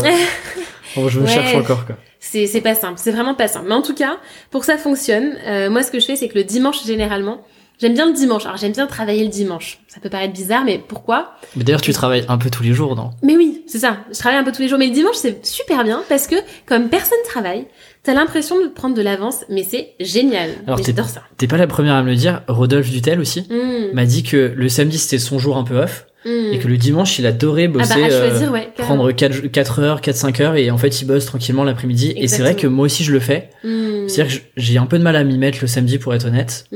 Euh, parce que bah, j'ai enchaîné euh, plus ou moins 5 jours ou parfois 3 4 jours. Ouais. Mais c'est vrai que le dimanche après même le dimanche matin, je trouve euh, je trouve c'est un bon moment. Effectivement, personne te dérange, tu reçois Ah ouais. généralement pas de mail euh, et tu peux faire culpabilises euh, pas de pas répondre à tes exactement. mails. Ah, c'est super bien. donc du coup, excuse-moi, je t'ai coupé. Donc en Ah gros, dimanche, tu prépares ta semaine. Ouais, euh, en fait, moi, j'ai j'ai vraiment, je fonctionne à la priorité et c'est ça qui fonctionne, c'est que je me dis, ok, euh, c'est quoi mes priorités cette semaine? En fonction de mes objectifs de long terme. Vraiment, je prends un moment de recul euh, pour voir ce que je dois mettre en priorité. Je me fixe trois priorités maximum et Pour la fais- semaine. Pour la semaine. Et je me fais du time boxing, c'est-à-dire que j'identifie le temps que ça va me prendre et je mets les créneaux dans mon agenda. D'où le fait d'avoir des jours où il n'y a pas du tout de rendez-vous parce que sinon, bah, tu fractionnes ton truc et selon ce que c'est, ben, c'est pas efficace. Donc du coup, ça rentre dans ma semaine euh, et c'est comme ça que je vois que des fois c'est réaliste ou pas réaliste. Et c'est là que parfois, ben, malgré toutes les précautions que tu prends, il y a des imprévus où euh, tu vois ça peut être, bah tiens cette semaine par exemple, euh, j'ai eu un gros coup de fatigue, je sais plus quel jour c'était. Et ben le matin, j'ai pas réussi à bosser, j'étais vraiment KO, KO, KO. Ben, je me suis reposée. Donc effectivement, ça va déborder ce- sur ce week-end. Bah c'est pas grave, tu vois. Mais en tout cas, je sais que chaque semaine, ce qui m'aide à atteindre mes objectifs et à me développer quand même assez vite, c'est que je sais où je vais. Je sais où je vais et je m'organise en fonction de ça. Donc, Alors du euh, coup, com- comment tu te fixes tes objectifs euh, Je suppose que tu dois avoir des objectifs de, de chiffre d'affaires Ouais. Et c'est quoi ces objectifs que tu fixes à l'année, au trimestre? Moi, je sais que par exemple, Ouais. je fonctionne en trimestre. Euh, ah je sais non, pas comment toi tu trimestre, non. Je te. fonctionne pas trop au trimestre pour le coup. Moi, c'est année et mois. D'accord. Euh, à l'année, je sais ce que je veux pour cette année, par exemple. Et c'est quoi C'est du coup, c'est quoi comme type d'objectif? C'est du chiffre d'affaires, du nombre Ouais, de sorties de formation? Là, Ah, c'est chiffre d'affaires. Ok. Euh, alors, en fait, ça c'est le, c'est l'objectif, mais le nombre de formations, c'est le comment tu vas le faire, Oui, tu vois. Donc, euh, mais moi, en tout cas, cette année, mes deux objectifs, c'est mon objectif de chiffre d'affaires et c'est mon objectif livre. C'est mes deux gros objectifs de l'année. Voilà. Après, j'ai l'objectif euh, perso, tu vois, c'est autre chose, mais en tout cas, sur le côté plus pro, c'est vraiment ça. Et du coup, bah, c'est comment je le fais? Et ben, sur le coaching, j'augmente mes tarifs, je me concentre sur certains types de clients, sur certains programmes, etc. Et sur les formations, lesquelles je mets en priorité. Combien de lancements je fais, combien il faut que je fasse par lancement. Donc voilà, moi j'ai vraiment mon plan là-dessus. Par exemple, Side Project, je sais que bah il y a eu le lancement de mi-février.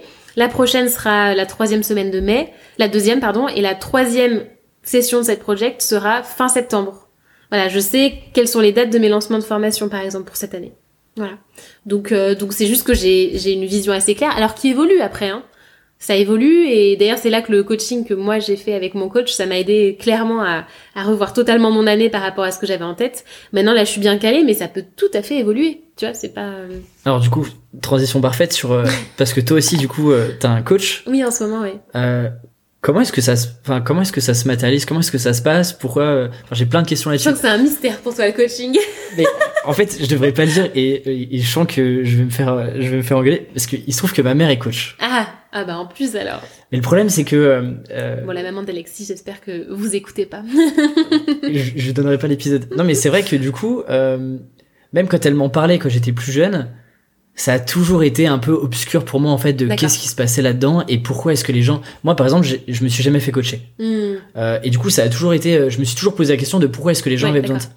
Et du coup, je me dis, euh, et, euh, je me suis toujours dit, ok, ben en fait, peut-être qu'on se fait coacher parce que ça va pas forcément bien, alors que pas nécessairement finalement. Alors moi je me suis fait coacher parce que je voulais passer à l'étape d'après. Je voulais ça. vraiment passer à la vitesse supérieure. En fait ce qui s'est passé dans mon cas c'est que pendant bah, depuis le départ en fait j'ai jamais été moi-même coachée parce que je trouvais pas la personne où je me disais waouh cette personne là je veux elle m'inspire et euh, et je veux qu'elle m'accompagne. Vraiment j'avais pas ça et je voyais même pas sur quoi je pouvais être coachée parce que franchement la première année de post adem je savais où j'allais, tout se passait bien. Enfin, je, je suis très autonome en fait dans ce que je fais, donc euh, j'avais pas de soucis.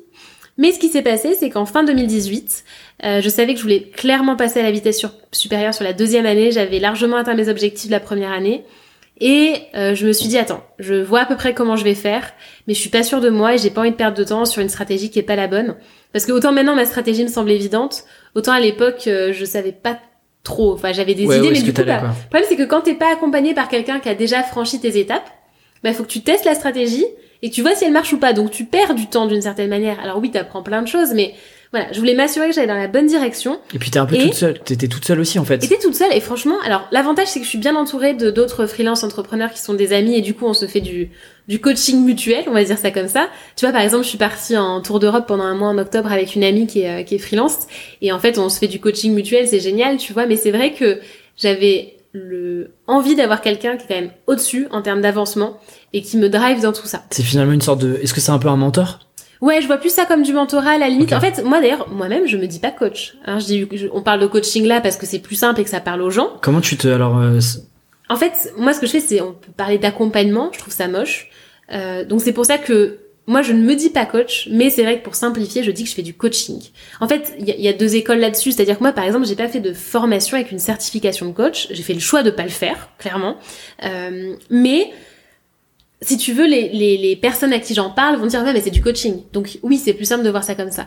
Moi, je je fais pas par exemple du coaching posture basse. Tu vois, je vais vraiment dans un mix de, de coaching à ma manière, de formation. Je vais aussi apporter du contenu euh, à ceux que j'accompagne. Donc c'est vraiment un mélange. Pas juste dans l'écoute en fait, t'es aussi dans la. Voilà, moi je donne du contenu, je te donne des, des, des trames de travail, on revoit des je sais pas, on revoit des, des, des mails ensemble, on voit plein de choses ensemble, et je vais vraiment délivrer du contenu, mais aussi faire faire des exercices, poser des questions. Enfin, c'est un mélange de tout ça si tu veux. C'est pour ça que je donne pas de non particulier. Euh, mais bon.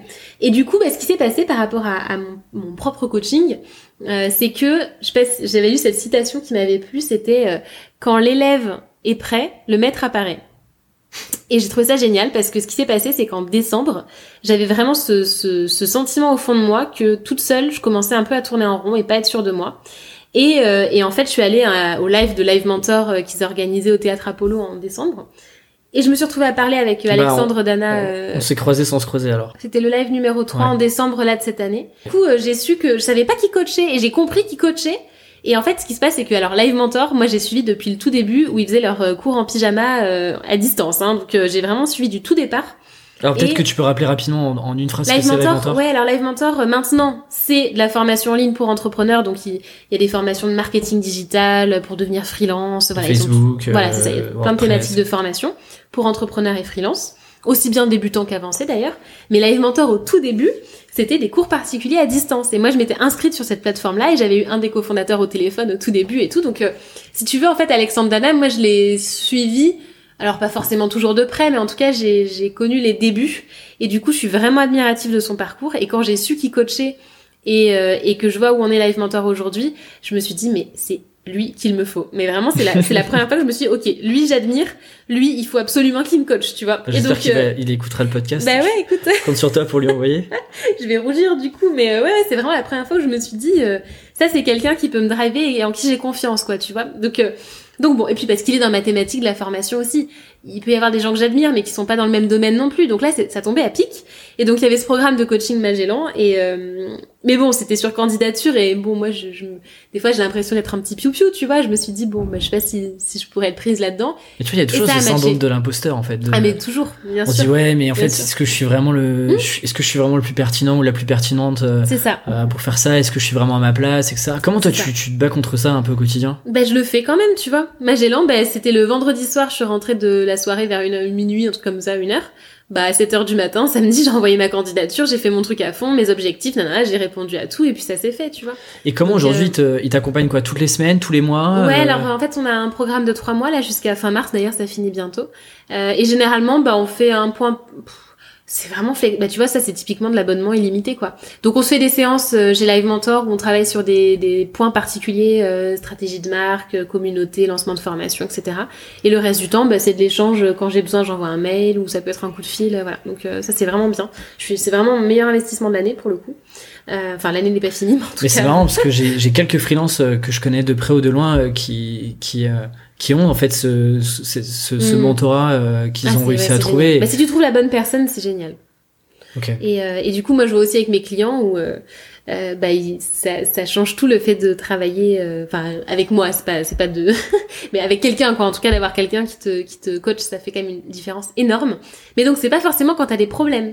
Ça peut être quand tu cherches à aller plus oui, loin. Ça. Passer l'étape voilà. supérieure. Exactement. Moi, c'était vraiment ça. C'est ok au niveau de chiffre d'affaires, je veux faire x3.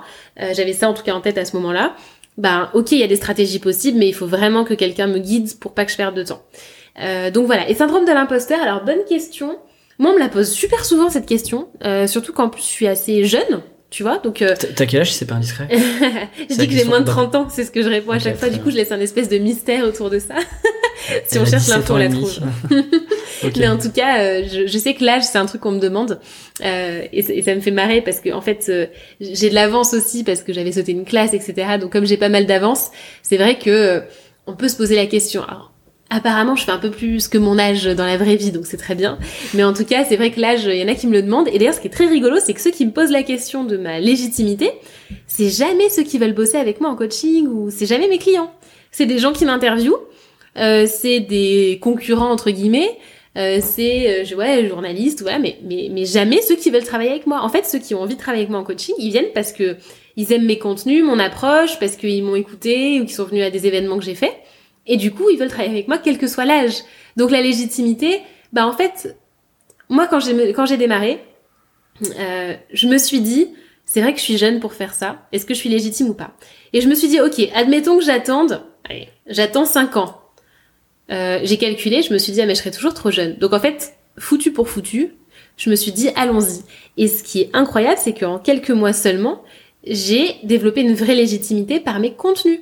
Tu vois, il y en a qui me disent ah mais t'as de la chance parce que euh, tu t'es déjà positionné là-dedans. Mais non, mais en fait, tu sais, j'ai démarré mon premier article. Bon, tu l'as lu apparemment, je sais pas ce que ça donne, mais mais c'est tu la crées en fait ta légitimité. Mais c'est cette chance. En fait, pour être chirurgien, voilà. Mais tu vois, à chaque fois, on nous, même même en fait, on fait déjà, on fait aussi les réflexions de, mais t'as de la chance. Euh, euh, tu commences à être plus visible, euh, moi c'est trop mm. compliqué. Et en fait, c'est euh, encore une fois, on en revient long... Et en fait, forcément, au début, bah oui, tu te sens pas super légitime d'écrire. Tu, tu, te demandes bah pourquoi en fait les gens vont vont me lire, vont s'intéresser mm. à ce que j'écris. Et en fait, si tu te lances pas, tu te lanceras jamais. Et, ah mais vraiment? Et je pense qu'il faut décorréler aussi ce ce cette, légi... cette légitimité pardon avec l'âge en fait. Ah mais complètement, ça n'a rien à voir. Et ça, je trouve, c'est un peu une vision. c'est pas une vision ancien monde, mais je trouve qu'aujourd'hui, on l'a, enfin, je sais pas, je connais pas trop de la typologie de tes clients. De, ça va, au niveau des âges, en tout cas, ça va de 22 ans à 60 ans. Ok. la moyenne, en moyenne, c'est du 30-35 ans. Mais j'ai plusieurs clients qui ont plus de 50 ans et qui travaillent avec moi. Au début, la première personne, elle avait, ah, je suis très mauvaise en âge, euh, mais je crois 52. Et je m'étais dit, mais, euh, enfin. je suis qui, quoi? Pourquoi moi, tu vois? Et c'est vrai que bah en fait la personne elle était ravie et elle est toujours parce que justement le côté euh, jeune, euh, un état d'esprit qui la change en fait de l'univers dans lequel elle est, qui la ses amis peut-être aussi un peu. Mais euh, voilà c'est ça. Et là tu vois j'ai encore un, enfin deux nouvelles personnes pour le coup avec qui je vais démarrer qui ont plus de 50 ans et quand je leur demande parce que maintenant je suis beaucoup plus à l'aise avec ça tu vois je dis bah pourquoi moi en fait pourquoi c'est c'est quoi vos attentes toutes tes attentes ça dépend par rapport à moi et je suis très cash là-dessus et très souvent c'est ben déjà parce que je pense que t'accompagnes. Euh, j'ai quelqu'un qui m'a dit, euh, c'est un peu comme un médecin qui voit plein d'autres malades. je dis bon, je sais pas si c'est le mot, mais bon, en tout cas, c'est un peu l'idée. C'est euh, l'expérience, donc l'expérience où il n'y a pas besoin d'avoir 10 ans d'expérience derrière et où bah, ce que j'ai fait, c'est déjà beaucoup en fait par rapport à à rien, on va dire ça comme ça, et parce que j'ai cette vision extérieure et le côté jeunesse qui justement peut être une force quoi. Et de toute façon, moi ça c'est un truc que, que je peux dire à ceux qui écoutent, c'est que il y a deux choses. Déjà, euh, de l'échelle de 0 de maîtrise jusqu'à 10, tu vois, une échelle de la maîtrise de 0 à 10, t'as pas besoin d'être à 10 pour pouvoir aider les gens. Si déjà t'es à 2, tu peux aider les gens qui sont à 0 et qui sont à 1, tu vois ce que je veux dire? Donc moi j'ai démarré en étant peut-être à 2. Et ben maintenant j'augmente, tu vois, ce qui fait que du coup je, je peux aussi accompagner des gens qui augmentent aussi, c'est ça qui est passionnant en fait dans tout ça. Mais euh, mais c'est c'est voilà, t'as pas besoin de tout savoir dès le départ euh, par rapport à la légitimité, quoi. Mais c'est hyper corrélé avec, euh, tu sais, cette notion d'expertise côté freelance, mm. par exemple. En fait, moi, je me dis toujours, ton expertise, il y aura toujours, de toute façon, il y aura toujours plus expert que toi. Mm. Et en fait, l'expertise, il faut juste être meilleur que ton client Exactement. pour lui apporter plus de valeur que ce qu'il a. C'est effectivement, si en fait le client il est à 1 et que toi t'es à 3, et ben en fait tu fais le job pour lui. Exactement. Et tu lui apporteras vachement de valeur pour ce qu'il a besoin, tu vois. Et le temps compte peu. Parce que tu vois, c'est ce que je dis aussi, c'est que tu peux très bien avoir 15 ans d'expérience professionnelle, mais si tu revis 15 fois la même année parce que tu te poses pas de questions, que tu travailles pas sur toi, bah en fait, t'as moins d'expérience à partager, sur en tout cas sur ce sujet-là, hein, que bah, quelqu'un qui a passé deux ans à se poser des questions, à rencontrer du monde, à bosser, à créer sa méthode, etc. Tu vois, donc euh, c'est vraiment pas l'âge qui compte. Donc euh, quel que soit l'âge, tu peux vraiment apporter quelque chose. Et, euh, et c'est pour ça d'ailleurs dans mes formations, on travaille des fois là-dessus, c'est que quelque chose qui peut sembler être une lacune, comment tu peux soit compenser, soit en faire une force. Et, euh, et donc voilà, donc euh, moi je vais entendre personne qui me dit oui mais je peux pas aider parce que je suis trop jeune. C'est voilà. Et, et euh, cette légitimité-là aussi, tu l'as aussi créée du coup par le contenu que tu as Ah créé. ouais, ça c'est clair. Parfois la réponse aussi où moi en fait je bah, aussi parce que c'est mon job, mais mais j'encourage tout le monde à écrire, à prendre la parole, à faire des oui. vidéos, peu importe. Euh, mais à chaque fois la réponse qu'on me donne c'est euh, oui mais toi c'est facile, c'est ton job, euh, tu sais déjà le faire, euh, c'est beaucoup plus compliqué. Comment est-ce que toi t'as commencé euh, Enfin je veux dire t'as- pas de formation particulière là-dedans, euh, t'avais jamais forcément écrit avant? Non. Comment est-ce que tu démarres? C'est quoi les premières étapes de Dans l'écriture, alors c'est très rigolo parce que j'avais fait un doc d'auto-formation, parce que j'ai un espace auto-formation dans mon drive, et je me souviens qu'il y avait des articles sur comment bien écrire, etc. Et il y avait, ouais, il y avait toute la structure pour faire un titre accrocheur, etc. J'avais lu aussi Écriture de Stephen King. qui est très très bien. Voilà, donc, euh, mais bon, en attendant, qu'est-ce que tu ressors de tout ça? C'est, ah bah, tu te, tu mets tes fesses sur une chaise devant un bureau et puis tu écris. Voilà. Donc, au bout d'un moment où tu entends ça, bah, c'est un peu comme le livre, tu vois, c'est que tu pourras lire euh, 40 milliards d'articles sur comment écrire un livre, bah, à un moment, faut que tu ouvres une page et que tu écris la première page, tu vois. Donc, euh, en fait, j'ai pas fait de formation en copywriting. Euh, après, il faut choisir quand même le, le, le moyen où tu es le plus à l'aise. Moi, j'aime écrire, je suis à l'aise à l'écrit, je fais pas de fautes, euh, j'ai, je me suis toujours bien, bah ça c'est mon côté euh, première de la classe aussi quoi. Tu vois, c'est que les dissertes, pas de soucis, tu vois. Donc maintenant, par contre, je sais pas si je saurais refaire des dissertes, mais en tout cas, l'écriture c'était ok. Par contre, entre écrire une disserte d'économie et écrire un article inspirant, motivant pour les gens, il y a un petit écart. Mais en fait, j'ai commencé mes premiers articles. Franchement, euh, je pense que ouais, c'est, c'est pas la folie. Mais ben, j'en ai juste écrit, tu vois, et, et tu te poses pas 40 milliards de questions, il faut écrire. Et tu vois le calendrier de l'avant dont tu me parlais, en décembre, donc j'ai fait ce calendrier de l'avant, où j'envoyais... ouais, euh, ouais, Euh, ré- répète- ouais c'est ça, en fait, pendant un mois, euh, pendant un mois, donc c'était en décembre 2018, euh, chaque jour du 1er au 24 décembre, j'envoyais un article, enfin un mail qui devenait un article, euh, bah assez long quand même. Alors je compte pas le nombre de mots, moi c'est plutôt en lecture. En temps Moi de mémoire, il faisait 5 6 euh, non, il faisait entre 3 et 5 Entre- minutes quoi. De, lecture, ouais, c'est du 5 minutes, c'est ça à peu Ouais. près en général. Donc euh, bon, voilà. Mais bon, c'était à peu près une heure et demie d'écriture, une heure et demie, ce qui est assez peu d'ailleurs, mais j'en ai fait un par jour. Et il y en a plein qui m'ont dit, mais comment tu fais pour écrire un article par jour? Mais alors justement. Et c'est- Mais c'est toujours la même réponse, c'est que je me mettais devant mon bureau Non mais c'est et plus- j'écrivais mon article, quoi. je me dis à, ces- à cette période-là, en plus c'était la fin de ta première année, C'était hyper chargé. beaucoup d'activités. Euh, comment est-ce que tu en fait tu, tu le prends où ce temps-là? Tu le prends le soir, le En matin fait, euh, euh, alors déjà, il faut savoir que je me suis lancé ce truc-là en défi, je crois que c'était le 25 novembre, donc j'avais rien préparé à l'avance du tout. Donc il y Je avait aucun savais sujet. même pas de quoi j'allais parler, hein, mais vraiment. Je me suis dit, attends, il reste un mois, j'ai envie de faire un coup de com un peu cool, tu vois, pour la fin d'année, c'est Noël, genre, qu'est-ce que je pourrais faire? Tiens, un calendrier de l'avant inspirant, il y a personne qui fait ça. euh, ok, bah du coup, ce que j'ai fait, c'est que j'ai mis un post sur LinkedIn, euh, sur Facebook, dans la communauté Postadem, dans la newsletter, partout, en disant, bah, calendrier de l'avant qui démarre, c'était un samedi, samedi 1er décembre. Bah, inscrivez-vous ici, il y aura même une surprise le 24. Franchement, j'ai aucune idée de ce que je comptais faire. Et je me suis retrouvée à devoir écrire mes articles. C'est énorme. Et, euh, et en fait, c'était aussi, moi, j'avais besoin de me challenger parce que, comme je te dis, au bout d'un moment, la première année, bah, les interviews, je savais faire, les articles, je savais faire, et j'avais envie de me challenger. Alors, bon, j'étais déjà KO de l'année, mais quand même, j'avais envie de faire ce truc-là. Et en fait, ce qui s'est passé, c'est que euh, aussi, pourquoi j'ai fait ça, c'est le challenge de, du volume d'écriture et du style d'écriture. J'avais justement l'impression que tous mes articles depuis le début étaient très scolaires. T'as le plan, t'as euh, les étapes, etc. Ça ressemblait aussi un peu. euh, Euh, ouais, c'est ça, c'est que tu, bah, c'est des articles pratiques, donc c'est très bien, ça plaît, ça plaît, c'est utile. Mais j'avais envie de laisser davantage parler ma voix à moi, tu vois, de manière beaucoup plus informelle. Et je me suis dit, ben, il faut plutôt un mail informel où t'as pas de structure, t'as pas de plan sur le sujet qui te vient comme ça, une pensée par jour en gros, et je développe. Et c'est parti comme ça. Et en fait, j'ai eu tellement de bons retours. Je, je me disais, euh, tu vois, par exemple, j'avais un coaching, euh, un client qui me disait un truc qui m'inspirait, je me disais, paf, je vais y ah, répondre. sujet d'article. C'est ça, des fois en coaching, je disais, oh attends, ça me donne une idée pour l'article, et hop, je partais là-dessus. Et comment je faisais pour écrire sinon, euh, c'est que c'était le matin au début. Après, ça a été compliqué parce que j'avais beaucoup de travail, mais je sais qu'il y a des fois, j'ai écrit dans le train, des fois, je les écrivais à 6 heures du matin avant de l'envoyer, des fois, j'écrivais à minuit, je me souviens d'une fois, j'ai écrit mon truc à minuit. Et en fait, quand t'as pas le choix, bah tu le fais. Et c'est un peu comme quand j'ai posé Madame, c'est que je me suis pas laissé le choix. Je devais avoir posé Madame avant le 30 septembre. L'article, j'avais, euh, je sais plus combien de centaines de personnes qui étaient abonnées à ce moment-là. Il fallait que je l'envoie. Euh, vivre de son activité en moins d'un an, qui était mon, mon objectif, j'avais pas le choix. C'était hors de question que je retrouve un job salarié, hors de question. En fait, à partir du moment où tu élimines l'option de ça ne marche pas ou tu n'y arrives pas, Tu ben, trouves le moyen, tu trouves le moyen, mais, mais vraiment. Par exemple, Side Project, je l'ai lancé, mais, euh, mais, mais J'en parlais avec un client, d'ailleurs, ça effraie de faire un peu le même principe, c'est que j'ai fixé une date de lancement, j'avais rien, j'avais rien, aucun contenu pour le lancement. Alors le contenu de la formation, moi je le fais, j'ai dit d'ailleurs à mes clients, hein, chaque module, je le fais chaque semaine. Tu le fais au fur et à mesure. Je le fais au fur et à mesure. C'est juste qu'au départ, j'avais un programme, j'avais bossé sur mon programme et tout. Je connais mon sujet par cœur, donc je savais de quoi j'allais parler. Mais le contenu de la formation n'était pas fait parce que si j'avais voulu le faire avant, le truc il serait sorti trois mois plus tard, c'est impossible. Et en plus c'est beaucoup plus même pertinent pour ceux qui suivent la formation parce que du coup je mets des études de cas dedans qui viennent d'eux, tu vois, qui sont vraiment pour eux. Donc en fait c'est vraiment de la co-construction et je trouve ça génial. Et, euh, et du coup bah, je, m'oblige en fait en me fixant des dates à ce que ça se fasse. Et tu vois cette project si j'avais laissé six mois de plus, franchement ça se serait étalé sur six mois de plus. Mais là j'ai dit bon bah ce sera le l'ouverture des inscriptions c'est le 11 février, ben ok, j'ai un mois pour faire mon truc. Quoi. Donc en fait, toi, par exemple, te mettre des dates, c'est euh, c'est un bon moyen pour toi, en tout cas, de d'avancer et, de, t'engager sur la date.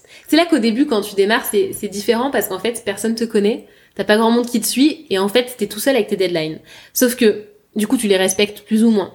Sauf que moi, ce qui s'est passé, c'est que j'ai eu très très vite aussi une communauté et qu'aujourd'hui, il y a quand même bah, un petit peu de monde qui me suit. Bon, je, c'est pas encore énorme, tu vois, mais bon, j'ai quand même quelques milliers de gens qui me suivent quand même. Donc, euh, à partir du moment où je m'engage sur un truc, bah, il faut que je le fasse. Donc ça met de la pression du coup, hein, ça c'est certain.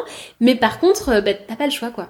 Et comment tu, euh, on en a, on est vite, on est rapidement passé dessus tout à l'heure, mais comment est-ce que tu réussis à, à, embarquer une communauté en très peu de temps? Finalement, un an c'est quand même, c'est quand même peu de temps pour le nombre de personnes qui aujourd'hui te suivent. Mmh. Euh, c'est plusieurs milliers sur ta newsletter de mémoire. Ouais. En fait, comment est-ce que tu, qu'est-ce que tu as mis en place? C'est-à-dire que tu communiquais, je sais pas, par exemple, tu as, communiqué euh, dans des médias, euh, tu, tu, faisais appel à ton réseau. C'est quoi un peu les, les, techniques que tu pourrais Ouais, euh, ouais. Alors déjà, bah, toujours réseau LinkedIn. Moi, LinkedIn me rapporte beaucoup de mon trafic. En gros, sur le site, mon trafic, ça va être LinkedIn. Euh, et ça va être aussi maintenant beaucoup, ça a commencé à porter ses fruits, le référencement naturel. Au bout de 5-6 mois de mémoire, j'ai commencé à voir les fruits du truc. Voilà, Parce que euh, tu as pensé ton contenu dès le départ en... Ouais, ouais, j'ai quand même fait, je me suis euh, formée là aussi en version express au SEO, histoire de pas faire n'importe quoi. Et c'est très bien parce que ça me rapporte, je crois, peut-être 45% de mon trafic. Faudrait que je recheck, mais euh, je crois que c'est 45% de mon trafic qui vient quand même de Google, donc c'est pas mal. Euh, et c'est beaucoup de bouche à oreille aussi, donc ça c'est chouette. Euh, mais la communauté, ce qui s'est passé, donc au tout début, j'avais déjà une toute petite audience, là, mes 400 personnes pour le lancement. Euh, et après, bah en fait, ce qui s'est passé, c'est que bah, par exemple, le calendrier de l'avant m'a ramené du monde aussi. Tu vois, quand il y a des petits coups de com comme ça, il peut y avoir des interviews qui te ramènent du monde, ok? mais le truc qui marche le mieux au niveau de la communauté, moi, c'est le groupe privé euh, Facebook, euh, où là on a atteint les 1000 personnes. Alors je le, je le modère, ça me prend beaucoup de temps. C'est un vrai investissement en temps, mais ça vaut le coup. En fait, euh, ce groupe privé, c'est un groupe où tu as des rituels dans la semaine. Le lundi, chacun fixe ses objectifs de la semaine, parce que je suis très carré objectif et tout, donc je les incite à faire pareil, et ça les aide, je crois en tout cas. Euh, le jeudi, j'ouvre le café question. C'est un poste où chacun peut me poser toutes ses questions, et euh, moi, j'y réponds librement euh, sous 24 heures de manière très transparente. Euh, et le reste du temps, bah, chacun se présente, pose ses questions. Moi, des fois, je leur fais un petit post parce que je pense à un truc et je veux leur partager. et donc ça, ça marche super bien parce qu'il y a un vrai espace d'échange. donc ça, c'est l'aspect communauté en ligne, si tu et veux. Et tu l'as créé dès le début? Trois mois après. De mémoire, c'était trois mois après le lancement de Postadem. Et t'avais quand même déjà une audience où tu crées ça Enfin, au bah, début, je me souviens, au tout début, on était 60 et puis après, ça, ça augmente, ça augmente. Ça vient de la newsletter, ça vient du bouche à oreille ça vient d'un petit peu partout en fait, tu vois. Et, euh, et le groupe, pourquoi j'ai fait ça aussi? Parce que post-ADEME, je me disais, tiens, sur la page Facebook, il n'y a pas beaucoup d'interactions.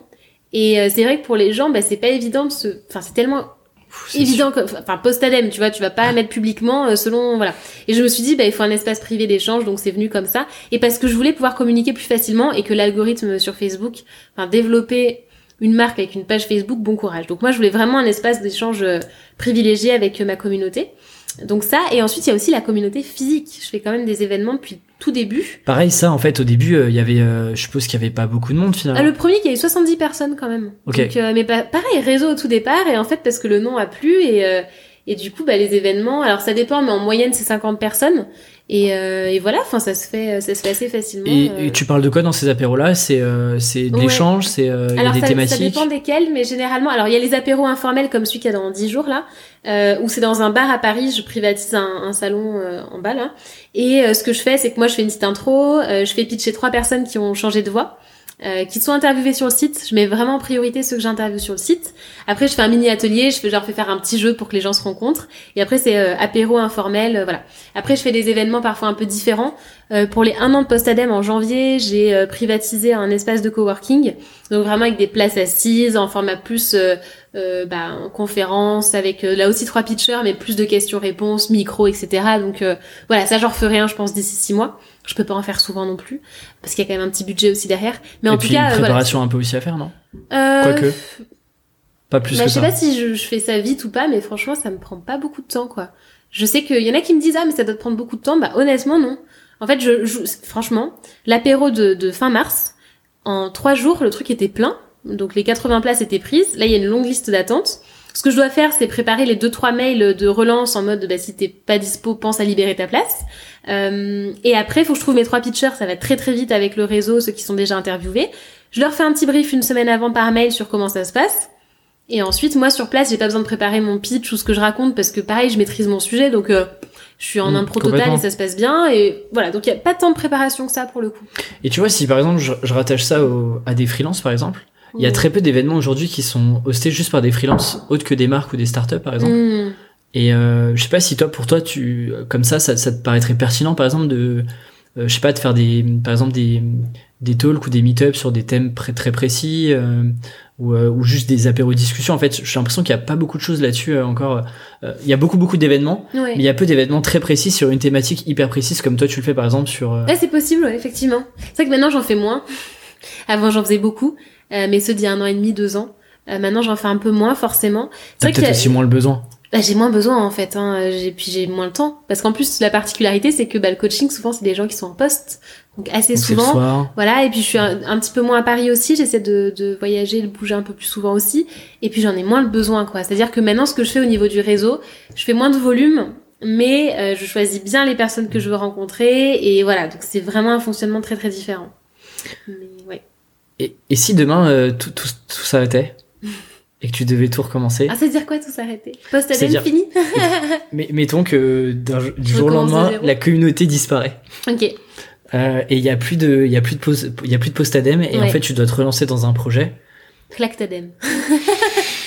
J'avais hésité entre les deux noms. C'était un peu violent, ça me ressemblait. Et je trouve que d'ailleurs le post-ADEME, ça fait aussi Ostadem. Mais je sais pas si c'est voulu ou pas. T'as vu le logo, il est dans une autre couleur en fait. C'est l'audace, c'est la, la, la valeur numéro une qu'il y a derrière. Eh ben, j'ai même pas fait attention au changement. Ouais, mais faut, ce logo, il faut le refaire. Hein. De toute façon, peut-être d'ici là, il sera refait. Je connais des bons freelances, si tu veux. Ah, bah, très bien. euh, non, mais si, si, par exemple tu devais te relancer aujourd'hui, c'est quoi les, les, trois premières étapes que tu ferais en fait pour euh, te relancer sur un projet? Ok. Euh, alors déjà, mon, petit problème à moi, c'est que ça reste ma passion, donc ce serait un projet sur le même sujet. Mais de manière générale, on va prendre le tu au sens large. Première chose, c'est euh, bah, de savoir de quel sujet tu veux parler, qu'est-ce qui te passionne au point de faire comme moi, c'est-à-dire travailler quand même la plupart de mon temps, mais par passion. Ensuite, de trouver le besoin. Post-ADEME, euh, c'est pas juste moi qui ai envie de faire ça, c'est qu'il y a un vrai besoin et qu'il a été remonté à mes oreilles et que j'ai passé du temps à comprendre ce besoin-là. Et ensuite, si tu veux vraiment aller droit au but, t'as ton besoin, donc tu fais ton enquête, tu récupères des premiers mails, des premiers gens intéressés, tes premiers cobayes, tu crées du contenu, tu crées une communauté. Dans l'ordre, c'est ça. Vraiment, si, je devais recommencer, je ferais tout pareil. Vraiment, j'ai aucun regret sur la manière dont j'ai fait la première année et je referais pareil. Et cette notion de d'aller rencontrer, euh, euh, de rencontrer euh, potentiellement des gens qui ont les problématiques, typiquement de toi, c'était de reconversion, de qu'est-ce que je veux faire, etc. Mhm. comment est-ce que tu peux réussir à appliquer ça côté freelance, par exemple, et que tu réponds à des par exemple, où tu as une compétence à vendre, mhm. au-delà d'un projet? C'est euh, typiquement, ce serait quoi? Ce serait d'aller voir, d'identifier en fait potentiellement ta cible et d'aller les rencontrer juste pour euh, sans rien leur vendre et en fait discuter rapidement avec eux, euh, comprendre comment est-ce qu'ils fonctionnent. Exactement. En fait, il faut que tu te dises que tes premiers contacts avec ta cible potentielle, il y, y, a quand même deux objectifs. Premier objectif, c'est d'avoir une vision vraiment très précise du problème et de pas partir avec une idée reçue sur le problème, ni de partir avec une solution que tu veux leur proposer. Mais vraiment, tu en écoute totale. Ok Le deuxième objectif de ce genre d'échange avec ta cible au potentiel, c'est que ils savent que tu vas te positionner sur ce sujet. Donc, ça peut être potentiellement tes premiers cobayes. Donc, ça a deux objectifs. Tu vois, moi, mes premiers clients cobayes et tout, bah, c'est ceux qui, qui ont commencé tout, tout au début de post quoi. Il faut pas avoir de complexe par rapport à ça, parce que du coup, on se dit, euh, comme je me lance, ils savent que je me lance. Que je suis pas que très suis à bon, l'aise. Ouais. donc ils vont pas faire appel à moi. Mais pas forcément en fait, parce que justement, si dans ton échange, tu montres que t'es à l'écoute, que t'es là pour apprendre, mais que t'es capable d'apporter en retour, mais bien sûr ça va les intéresser. Évidemment que oui. Et, euh, et en fait, il faut vraiment pas se dire que... Alors ça dépend évidemment de l'attente du client, mais en tout cas, il faut pas sous-estimer ce qu'on peut apporter même au début. Et il y a aussi beaucoup de personnes qui sont contentes de contribuer au début. Moi, j'ai mes premiers clients, ils savaient que c'était dans les premiers. Enfin, je vais pas mentir, tu vois. Et euh, ils étaient contents aussi de ça. Mais même, mais franchement, au bout de seulement même quelques semaines, ils m'ont fait confiance. Mais pourquoi? Parce que justement, t'as l'image, la marque qui va derrière. Le fait d'avoir aussi un nom de marque, un média, etc. Ben ça plaît. Tu vois, par exemple, j'ai aussi été interviewée, euh, mais ça faisait deux mois que j'avais lancé mon truc. Moi, je me disais, mais mais mais mais je suis personne encore. Mais à partir du, en fait, t'as que peut-être 1% des gens qui vont créer du contenu. Donc, à partir du moment où tu fais ne serait-ce que trois articles, tu te démarques de, de tout le monde, tu vois? Donc, Complètement. il faut y aller. Moi, je sais que dans les gens avec qui je travaille, par exemple en freelance ou, eh ben, ce qui va m'intéresser, à partir du moment où je vois un petit peu de contenu, peut-être une interview, je me dis, ok, c'est bon, c'est validé, il y a une légitimité. Alors que, il n'y a pas forcément 10 ans d'études derrière sur le sujet, quoi. Mais par rapport à la, à la masse qui ne fait pas ces choses-là, forcément, tu te démarques. Et d'ailleurs, je me pose une question. Alors, je sais pas si tu auras la réponse, mais je serais curieux d'avoir ton avis. Typiquement, moi, tu vois, que j'ai créé, euh, et c'est le cas de, en fait, je vois les deux cas, et donc je, je sais pas ce qui, je sais pas s'il y a vraiment une, une meilleure méthode, euh, enfin une méthode meilleure que l'autre. Par exemple, si demain euh, tu crées un blog, ou tu crées un média, ou tu crées euh, un podcast, ou tu crées euh, une chaîne YouTube, peu importe. Est-ce que pour toi, même quand t'es freelance, Mm. c'est intéressant de le, de d'y apposer ton nom, ou alors d'y mettre une marque? En Le fait, je vois les deux. C'est un grand débat parce que je vois pas mal de de bah, de freelance qui ont en fait qui ont juste leur site et euh, ils y apposent du contenu, des Mm. interviews, un peu comme ce, comme ce que je fais. Et j'en ai d'autres qui en fait ont séparé leur leur Ouais, un peu leur leur site à eux et puis euh, ont créé une sorte de média avec un nom euh, très particulier euh, sur. euh, Ouais, alors c'est une bonne question et j'en parle assez souvent. Moi, j'ai fait ce choix-là. Je vais donner mon choix. Après, je vais donner mon avis sur les autres solutions. Mais moi, j'avais envie d'avoir un nom de marque à part parce que dans ma vision, à long terme, il y a la marque Postadem qui est un peu indépendante, si tu veux, avec le média, l'univers, etc., mais qui peut fonctionner sans moi. Ok, donc ça c'est mon côté plus entrepreneur. Et t'as la marque, ah, ça va faire très mégalo, mais bon, tu, tu vas voir ce que je veux dire, la marque Charlotte Apieto. Où du coup c'est euh, Charlotte Apieto qui va être euh, plutôt speaker, qui va être auteur, tu vois, et qui est la fondatrice de Postadem, mais qui existe aussi en dehors de Postadem. Non pas que j'aime pas Postadem, mais pour moi, le fait d'avoir ce nom-là, c'était ce, ce voilà, le fait d'avoir ces deux trucs qui coexistent. Mais pourquoi aussi j'ai choisi un nom, c'est parce que Postadem, ce que je te dis, ça fait 80% de mon marketing. Charlotte Apieto, euh, tu te dis pas qu'elle va te parler reconversion si tu la connais pas, tu vois.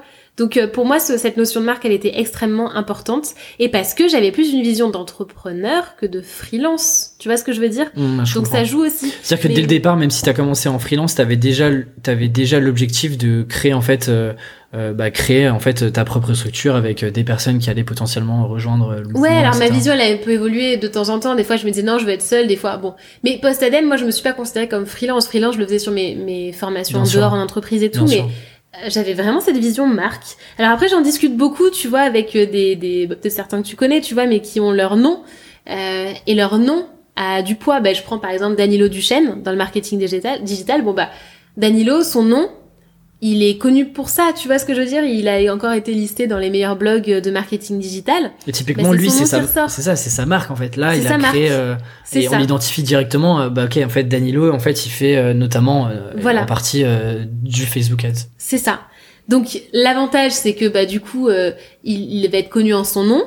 Euh, pour moi l'inconvénient c'est que bah si tu sais pas ce qu'il fait, tu peux pas trop le comprendre avec le nom de la boîte non plus et que si Danilo décide de plus faire de marketing digital, ben daniloduchesne.com ça devient quoi? Ou point je, oui je crois que c'est .com. Donc si tu veux moi je sais que je voulais pas ce cas de figure là. Mais dans le cas de Danilo, tu vois, ça marche super bien, donc t'as plein de possibilités en fait. Et peut-être que, je sais pas, j'ai l'impression que, bah, en fait, quand tu prends ta marque, il y a, j'ai l'impression que sur le court terme, c'est quand même plus compliqué aussi de te, De développer vite. de développer. Moi, je pense que Postalem, ça m'a aidé le nom dès le départ. Charlotte Apieto tout seul, je pense que ce serait allé beaucoup moins vite. Mais vraiment. Hein. Je, Et je me dis, euh, ouais, c'est ça, et que sur le long terme, bah, ça se rejoint, mais peut-être qu'au début, effectivement, euh, bah, c'est plus ouais, long parce que, ouais, c'est juste. en fait, euh, c'est vrai que moi, je pense à Postadem, je pense aussi à Marketing Mania. En fait, Hmm. tout de suite, on identifie directement ce qu'il y a derrière. Oui, c'est ça. Mais c'est possible que tu vois euh, Stan Leloup pour le coup, euh, ce soit c'est lui Marketing Mania. hein, Ouais, bah, on a- ouais. en fait, j'ai eu cette discussion avec lui, c'est pour ça que Ouais, je bah c'est ça. aussi, Bah, je euh, pense que bah, Marketing Mania, tu vois qu'on parle de marketing. Alors tu sais que c'est Stan Leloup derrière, comme moi aussi dans mon idéal, tu sais que c'est Charlotte Apieto et tac tac tac, tu vois. Et Stan Mais Leloup du le coup peut faire d'autres trucs. Exactement. Voilà, c'est ça. Donc, euh, mais mais voilà, moi je sais que j'ai été partisane de cette approche, mais t'en as plein d'autres qui sont possibles et euh, voilà quoi. Je voudrais aborder un dernier sujet qu'on a, on a survolé Ouais. euh, sur le. Tu, tu me disais en préparant l'interview que tu avais aujourd'hui une assistante. Oui. Alors, sujet m'intéresse parce que je voudrais savoir un peu. Est-ce que tu peux m'en dire plus sur euh, qu'est-ce qu'elle elle t'aide sur quoi aujourd'hui? Euh, Comment est-ce que tu, tu, tu comment est-ce que tu communiques avec elle? Elle t'aide sur quoi de base? C'est quoi son, Ouais, son alors, scope de mission aujourd'hui? Sur, euh, alors c'est quelqu'un que je prends en freelance déjà, hein, c'est pas et c'est pas du temps plein, c'est Ah, du temps partiel. Ok, Euh, c'est l'équivalent d'une journée par semaine. d'accord. Voilà. Euh, alors j'aurais besoin de plus, c'est pour ça qu'en ce moment je cherche euh, à m'entourer, mais en tout cas déjà, euh, pour elle, ce qu'elle fait déjà, c'est l'animation de la page Facebook. Moi, j'y touche plus du tout. Euh, c'est le site, donc les interviews. Moi, je fais juste la mise en relation réseau avec les personnes en question, mais après, c'est elle qui gère toute la relation avec ceux qui sont interviewés, qui gère euh, la mise en ligne de l'interview, la relecture, etc. Euh, idem pour les articles invités. C'est elle qui gère. Et après, elle va m'aider aussi sur la préparation de la newsletter. Ça, c'est elle aussi qui m'aide. Moi, je, vais lui donner en fait les grandes lignes de ce dont je veux qu'elle parle, mais c'est elle qui va s'en occuper. Et après, ça peut être sur des tâches un peu plus ponctuelles. Et tu repasses après sur la sur le. Ouais, alors c'est quand même moi qui la check le lundi soir ou le mardi matin avant l'envoi là à 7h et puis euh, comme ça je peux des fois tu vois parce que ça me pète, j'ai envie de modifier un truc ou de rajouter quelque chose mais euh, mais en tout cas moi ce que je fais généralement c'est que je fais une note vocale euh, ça dure deux minutes, je dis bah voilà pour la semaine prochaine il faut ça euh, en haut, ça ça ça, un encart là-dessus, pof et après c'est elle qui fait parce que ben elle écrit bien, euh, elle a bien cerné le style, elle est hyper autonome, donc ça se passe très bien. Elle est pas sur Paris, hein, tout ça c'est à distance. Moi je travaille aussi de manière, euh, enfin toujours à distance, donc euh, voilà. Et, euh, et donc elle m'aide sur ça. Mais j'ai besoin de, de m'entourer davantage. Et du coup, à quel moment tu te dis, euh, j'ai soit euh, en fait j'ai plus le temps d'être tout seul, soit j'ai plus forcément envie de, euh, j'ai aussi envie de me focaliser sur d'autres tâches. Hmm. À quel moment est-ce que tu dis ça euh, Euh, moi j'ai, alors j'ai cherché vraiment, j'ai, eu en stage l'été dernier, euh, et c'était en novembre que je me suis dit que je voulais avoir quelqu'un vraiment pour m'aider parce que manque de temps et puis au bout d'un moment aussi manque d'intérêt pour, enfin manque d'intérêt, c'est pas manque d'intérêt mais les interviews par exemple, j'adorais faire ça, mais c'est un temps qui est énorme et, du coup je me retrouvais à bosser le dimanche pour préparer l'interview, la mise en ligne du lendemain. Non, tu vois, c'est pas possible. C'est qu'à un moment faut te recentrer sur ce qui est ta, ce que tu appelles ta zone de génie, donc ce pourquoi t'es bon euh, et ce pourquoi les gens vont te demander, mais tout le reste. Il n'y a pas de raison que ce soit toi qui le fasses, mais c'est super dur de déléguer et de savoir sur quoi déléguer. Hein. Ça, c'est très compliqué. Et du coup, vous utilisez, je sais pas, est-ce que vous utilisez un outil type, euh, je sais pas, Notion, ou vous utilisez un outil central pour euh, un petit peu euh, un gérer Drive, tous vos c'est tout. process? Ok. Ouais, alors moi, j'avoue que là-dessus, j'ai juste un drive et euh, notre, notre vocal WhatsApp, et pour l'instant, ça suffit, mais parce qu'il y a qu'elle aussi. Et voilà, forcément, quand t'as une équipe un petit peu plus importante, il va falloir euh, structurer ça, quoi. Complètement. Et parce que elle est très autonome, très organisée. Euh, donc, euh, si tu veux, il n'y a pas ce besoin-là non plus, quoi. Mais, mais j'ai de la chance, quoi. J'ai trouvé une, une perle rare. Donc, euh, mais si elle elle sera contente. mais- Ok, super. Euh, je passe un peu les, les dernières questions euh, que, que je pose, euh, que j'essaie en tout cas de poser à chaque fois. C'est quoi le dernier livre? Alors, je sais que tu lis beaucoup. ouais. C'est quoi le dernier livre que t'as lu et qui t'a vraiment marqué et dont t'as envie de parler? Euh... Oula, il y, en a, il y en a tellement. Euh... Bah écoute, je peux parler euh, en lien avec Side Project, je peux parler de Side Hustle euh, de Chris Gilbo. euh, De sur- 100 Non, Oui, c'est le même, exactement. Ok. Euh, euh, en français, c'est, euh, je sais plus le nom en français. Moi non plus. En gros, c'est 100 dollars startup, quoi, on va dire ça. un petit mélange de franglais. l'approximation, mais ça. ça doit être ça. C'est ça, et euh, qui est un super bouquin. Et il a écrit aussi Side Hustle. Euh, donc c'est un peu le principe du Side Project. Alors pas exactement la même philosophie que la mienne. Lui, c'est plus orienté sur euh, avoir un side hustle à côté qui te rapporte de l'argent. Une sorte de revenu passif. Voilà, c'est ça. Donc moi, c'est pas vraiment mon approche. Moi, c'est un side project où euh, c'est plus par passion que tu le fais. Et le but, c'est que ça devienne du temps plein. Bref, ce bouquin est super, vraiment. S'il y en avait un à recommander que j'ai lu récemment, ce serait, ce serait celui-là. Ouais. Tu, tu, lis, euh, tu lis des romans ou pas? Très peu, mais très très peu, peut-être deux trois par an. C'est tout. Parce que tu, tu préfères te concentrer sur des ouais, livres un je peu préfère plus, le euh, reste, mais vraiment naturellement. Ok. Ah si, là je suis en train de lire, mais vraiment je sais pas ce qui m'a pris, je lis un roman, en plus c'est un pavé, c'est le Chardonneret de Donatart. Voilà, que j'avais commencé en plus il y a peut-être deux ans. J'avais, c'est un bouquin de 1100 pages. J'en Ah avais lu peut-être 300, et ben j'ai tout oublié. Donc faut tout que je recommence. Donc si tu veux, en fait, tu lis pas beaucoup de romans, mais quand t'en lis un, euh, tu, c'est Ben pages. quoi. je, ouais, mais je, je lis vraiment très peu hein, des romans, très très peu. Et tu, tu, t'as deux, deux, trois bouquins euh, que tu pourrais conseiller euh, qui sont sur des sujets. Il y en a, il y en a énormément. Alors, en ce moment, par exemple, je relis Profession Slasher de Marielle Barbe parce que je vais la rencontrer aussi pour l'interviewer, pour le coup. Donc ça, oui. Euh, après, ça dépend sur quelle thématique. Euh... Il y a un livre qui t'a inspiré à te lancer. euh, un qui m'a inspiré pour me lancer en particulier, non, c'est une accumulation. Après, sur le côté plus poétique de la quête de sens, à la limite, je pourrais dire l'alchimiste de Paolo Coelho. Hein, très, très ça, voilà. Euh, et sinon, non, je, je, je lis énormément, de, enfin, développement personnel et entrepreneuriat, mais euh, c'est c'est l'accumulation de lectures différentes qui va t'aider, quoi. Et en fait, c'est ça que c'est très compliqué. Il y en a qui me demandent des fois dans le groupe privé ou ailleurs, qu'est-ce que tu me recommanderais comme livre? Mais En fait, j'ai besoin de savoir. Ah, par contre, je vais être une, un peu plus bibliothèque ambulante. Si tu me donnes ton besoin, là, je vais te dire, ok, j'ai tel livre pour toi. Euh, tu vois, par exemple, si on me dit oui, euh, je suis un peu en conflit avec l'argent, donc j'ai du mal à me développer parce que euh, j'ai un rapport un peu délicat avec l'argent, je vais te recommander un bouquin génial qui s'appelle euh, Tu vas t'en mettre plein les poches de Jen Sincero, qui est un peu pas. perché. Ah bah franchement, c'est très drôle. Mais vraiment, en fait, elle a un humour et elle, alors c'est, je dis perché parce qu'elle va te parler d'univers, etc. Donc ça parle pas forcément à tout le monde. Mais elle a une approche très terre à terre en même temps, qui est géniale. Et moi, quand je suis dans ce livre, mais vraiment, et que j'applique ce qu'elle me dit, j'ai des opportunités incroyables qui arrivent, tu vois. Donc, euh, mais, ça n'a rien à voir avec du side de seul à la Chris Guilbeault, tu vois. Donc, c'est la variété des, des livres aussi qui va faire euh, Ok. l'inspiration. T'arrives à lire, euh, t'arrives à prendre le temps de lire euh, malgré. euh, Ouais, ouais, ouais. travail que- Ouais, ouais, j'arrive à prendre le temps de lire. Euh, là, en ce moment, par contre, je m'éparpille dans mes lectures. J'avoue. Là, en ce moment, je m'éparpille un petit peu. C'est-à-dire quoi Tu des- commences plusieurs bouquins en Ouais, même temps je- parce que je reviens sur d'anciens livres en fait en ce moment, justement pour mes formations, mes interviews. Du coup, je picore un petit peu partout, Euh, donc c'est un petit peu le bazar. mais euh, mais sinon, ouais, j'ai quand même euh, j'ai quand même cette routine de lire au maximum parce que parce que ça c'est tellement utile, c'est tellement euh, sur une année, l'objectif c'est de lire en moyenne 24-25 livres. Tu vois, l'an dernier j'en ai lu 24 sur l'année, donc ça en fait deux par mois deux en par mois, moyenne ouais. quoi en gros. Donc ça va, c'est jouable. Hein. Et d'ailleurs, est-ce que tu, euh, tu, comment dire, est-ce que, euh, qu'est-ce que tu en fais du bouquin une fois que tu l'as lu? Est-ce que par exemple, euh, tu, moi par exemple, tu vois, je surligne, je prends des notes. Est-ce Ouais, que je prends des notes tu prends le temps de, de, de faire ça aussi ouais, ou- je souligne aussi, j'ai tendance à gribouiller dedans, ouais. ouais, ouais. Bah, c'est important parce que ça m'aide à, à ancrer le truc et quand je veux m'en Plus facile. bah, c'est euh, plus facile. Tu vois, par exemple, bah, il y a un autre, bah, celui de, des 100 dollars startup, là, de Chris Guilbeault, euh, où bah, ça me sert des fois sur Side Project, tu vois, je m'en suis servi pour compléter un truc. Je me suis dit, ah, je crois qu'il en parle. J'ai souligné, ça va vite, tu vois, j'ai pas trop à me poser de questions. Quoi. Complètement. Est-ce que tu as un blog ou un, ouais, est-ce que tu as un blog, un site que tu, que, que, que tu lis régulièrement, euh, ou une newsletter? Euh, une newsletter que suis que je, particulièrement. Moi, Alors, je suis très newsletter. C'est un peu, hein. tu vois, c'est là que c'est un peu comme le réseau, c'est que maintenant, je le fais beaucoup moins. Là où je le faisais plus avant. Euh, je vais lire euh, sur du marketing, bah, par exemple Stan, Le- Stan Leloup, je, je le lisais pas mal. Là en ce moment, je lis moins. Qu'est-ce que je lis en newsletter régulière? J'ai pas mal lu Antoine BM à une époque et euh, maintenant j'ai fait le tour, tu vois, mais ça je le lisais assez quotidiennement. Euh, et sinon, je vais lire bah, les newsletters de Life Mentor, pour le coup je les lis. Et après, je peux avoir des trucs euh, très différents. Bah, par exemple, euh, Side Hustle School, parce qu'il y a une école Side Hustle School, je vais lire les mails.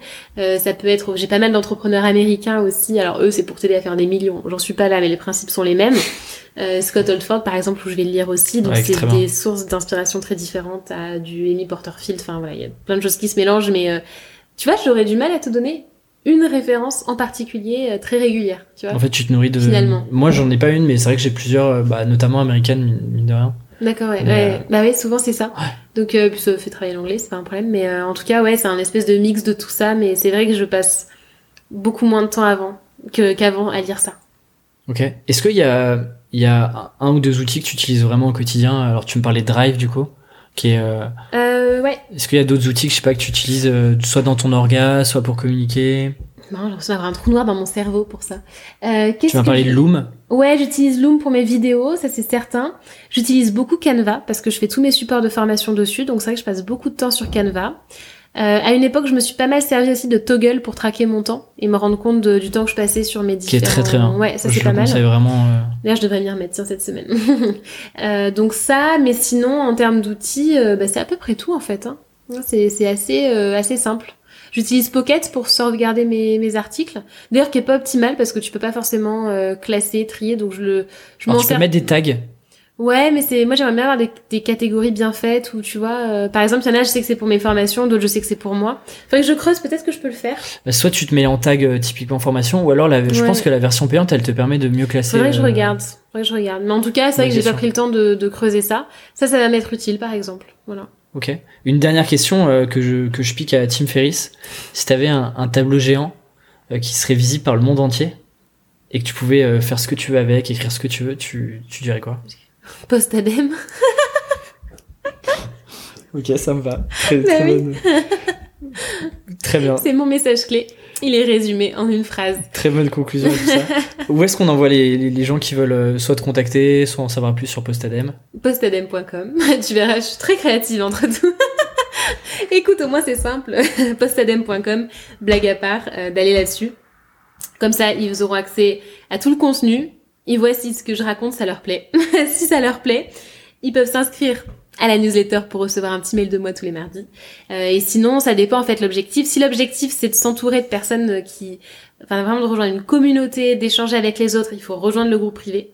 Si l'objectif c'est d'être euh, dessus de la formation, d'être accompagné, ben c'est plutôt via moi. Si c'est juste de lire dans un premier, un premier temps, c'est le site. Donc ça dépend du besoin pour le coup. Bon bah je mettrai les besoins et en les liens des besoins. Voilà. Mais en tout cas, c'est central sur postadem.com. Super.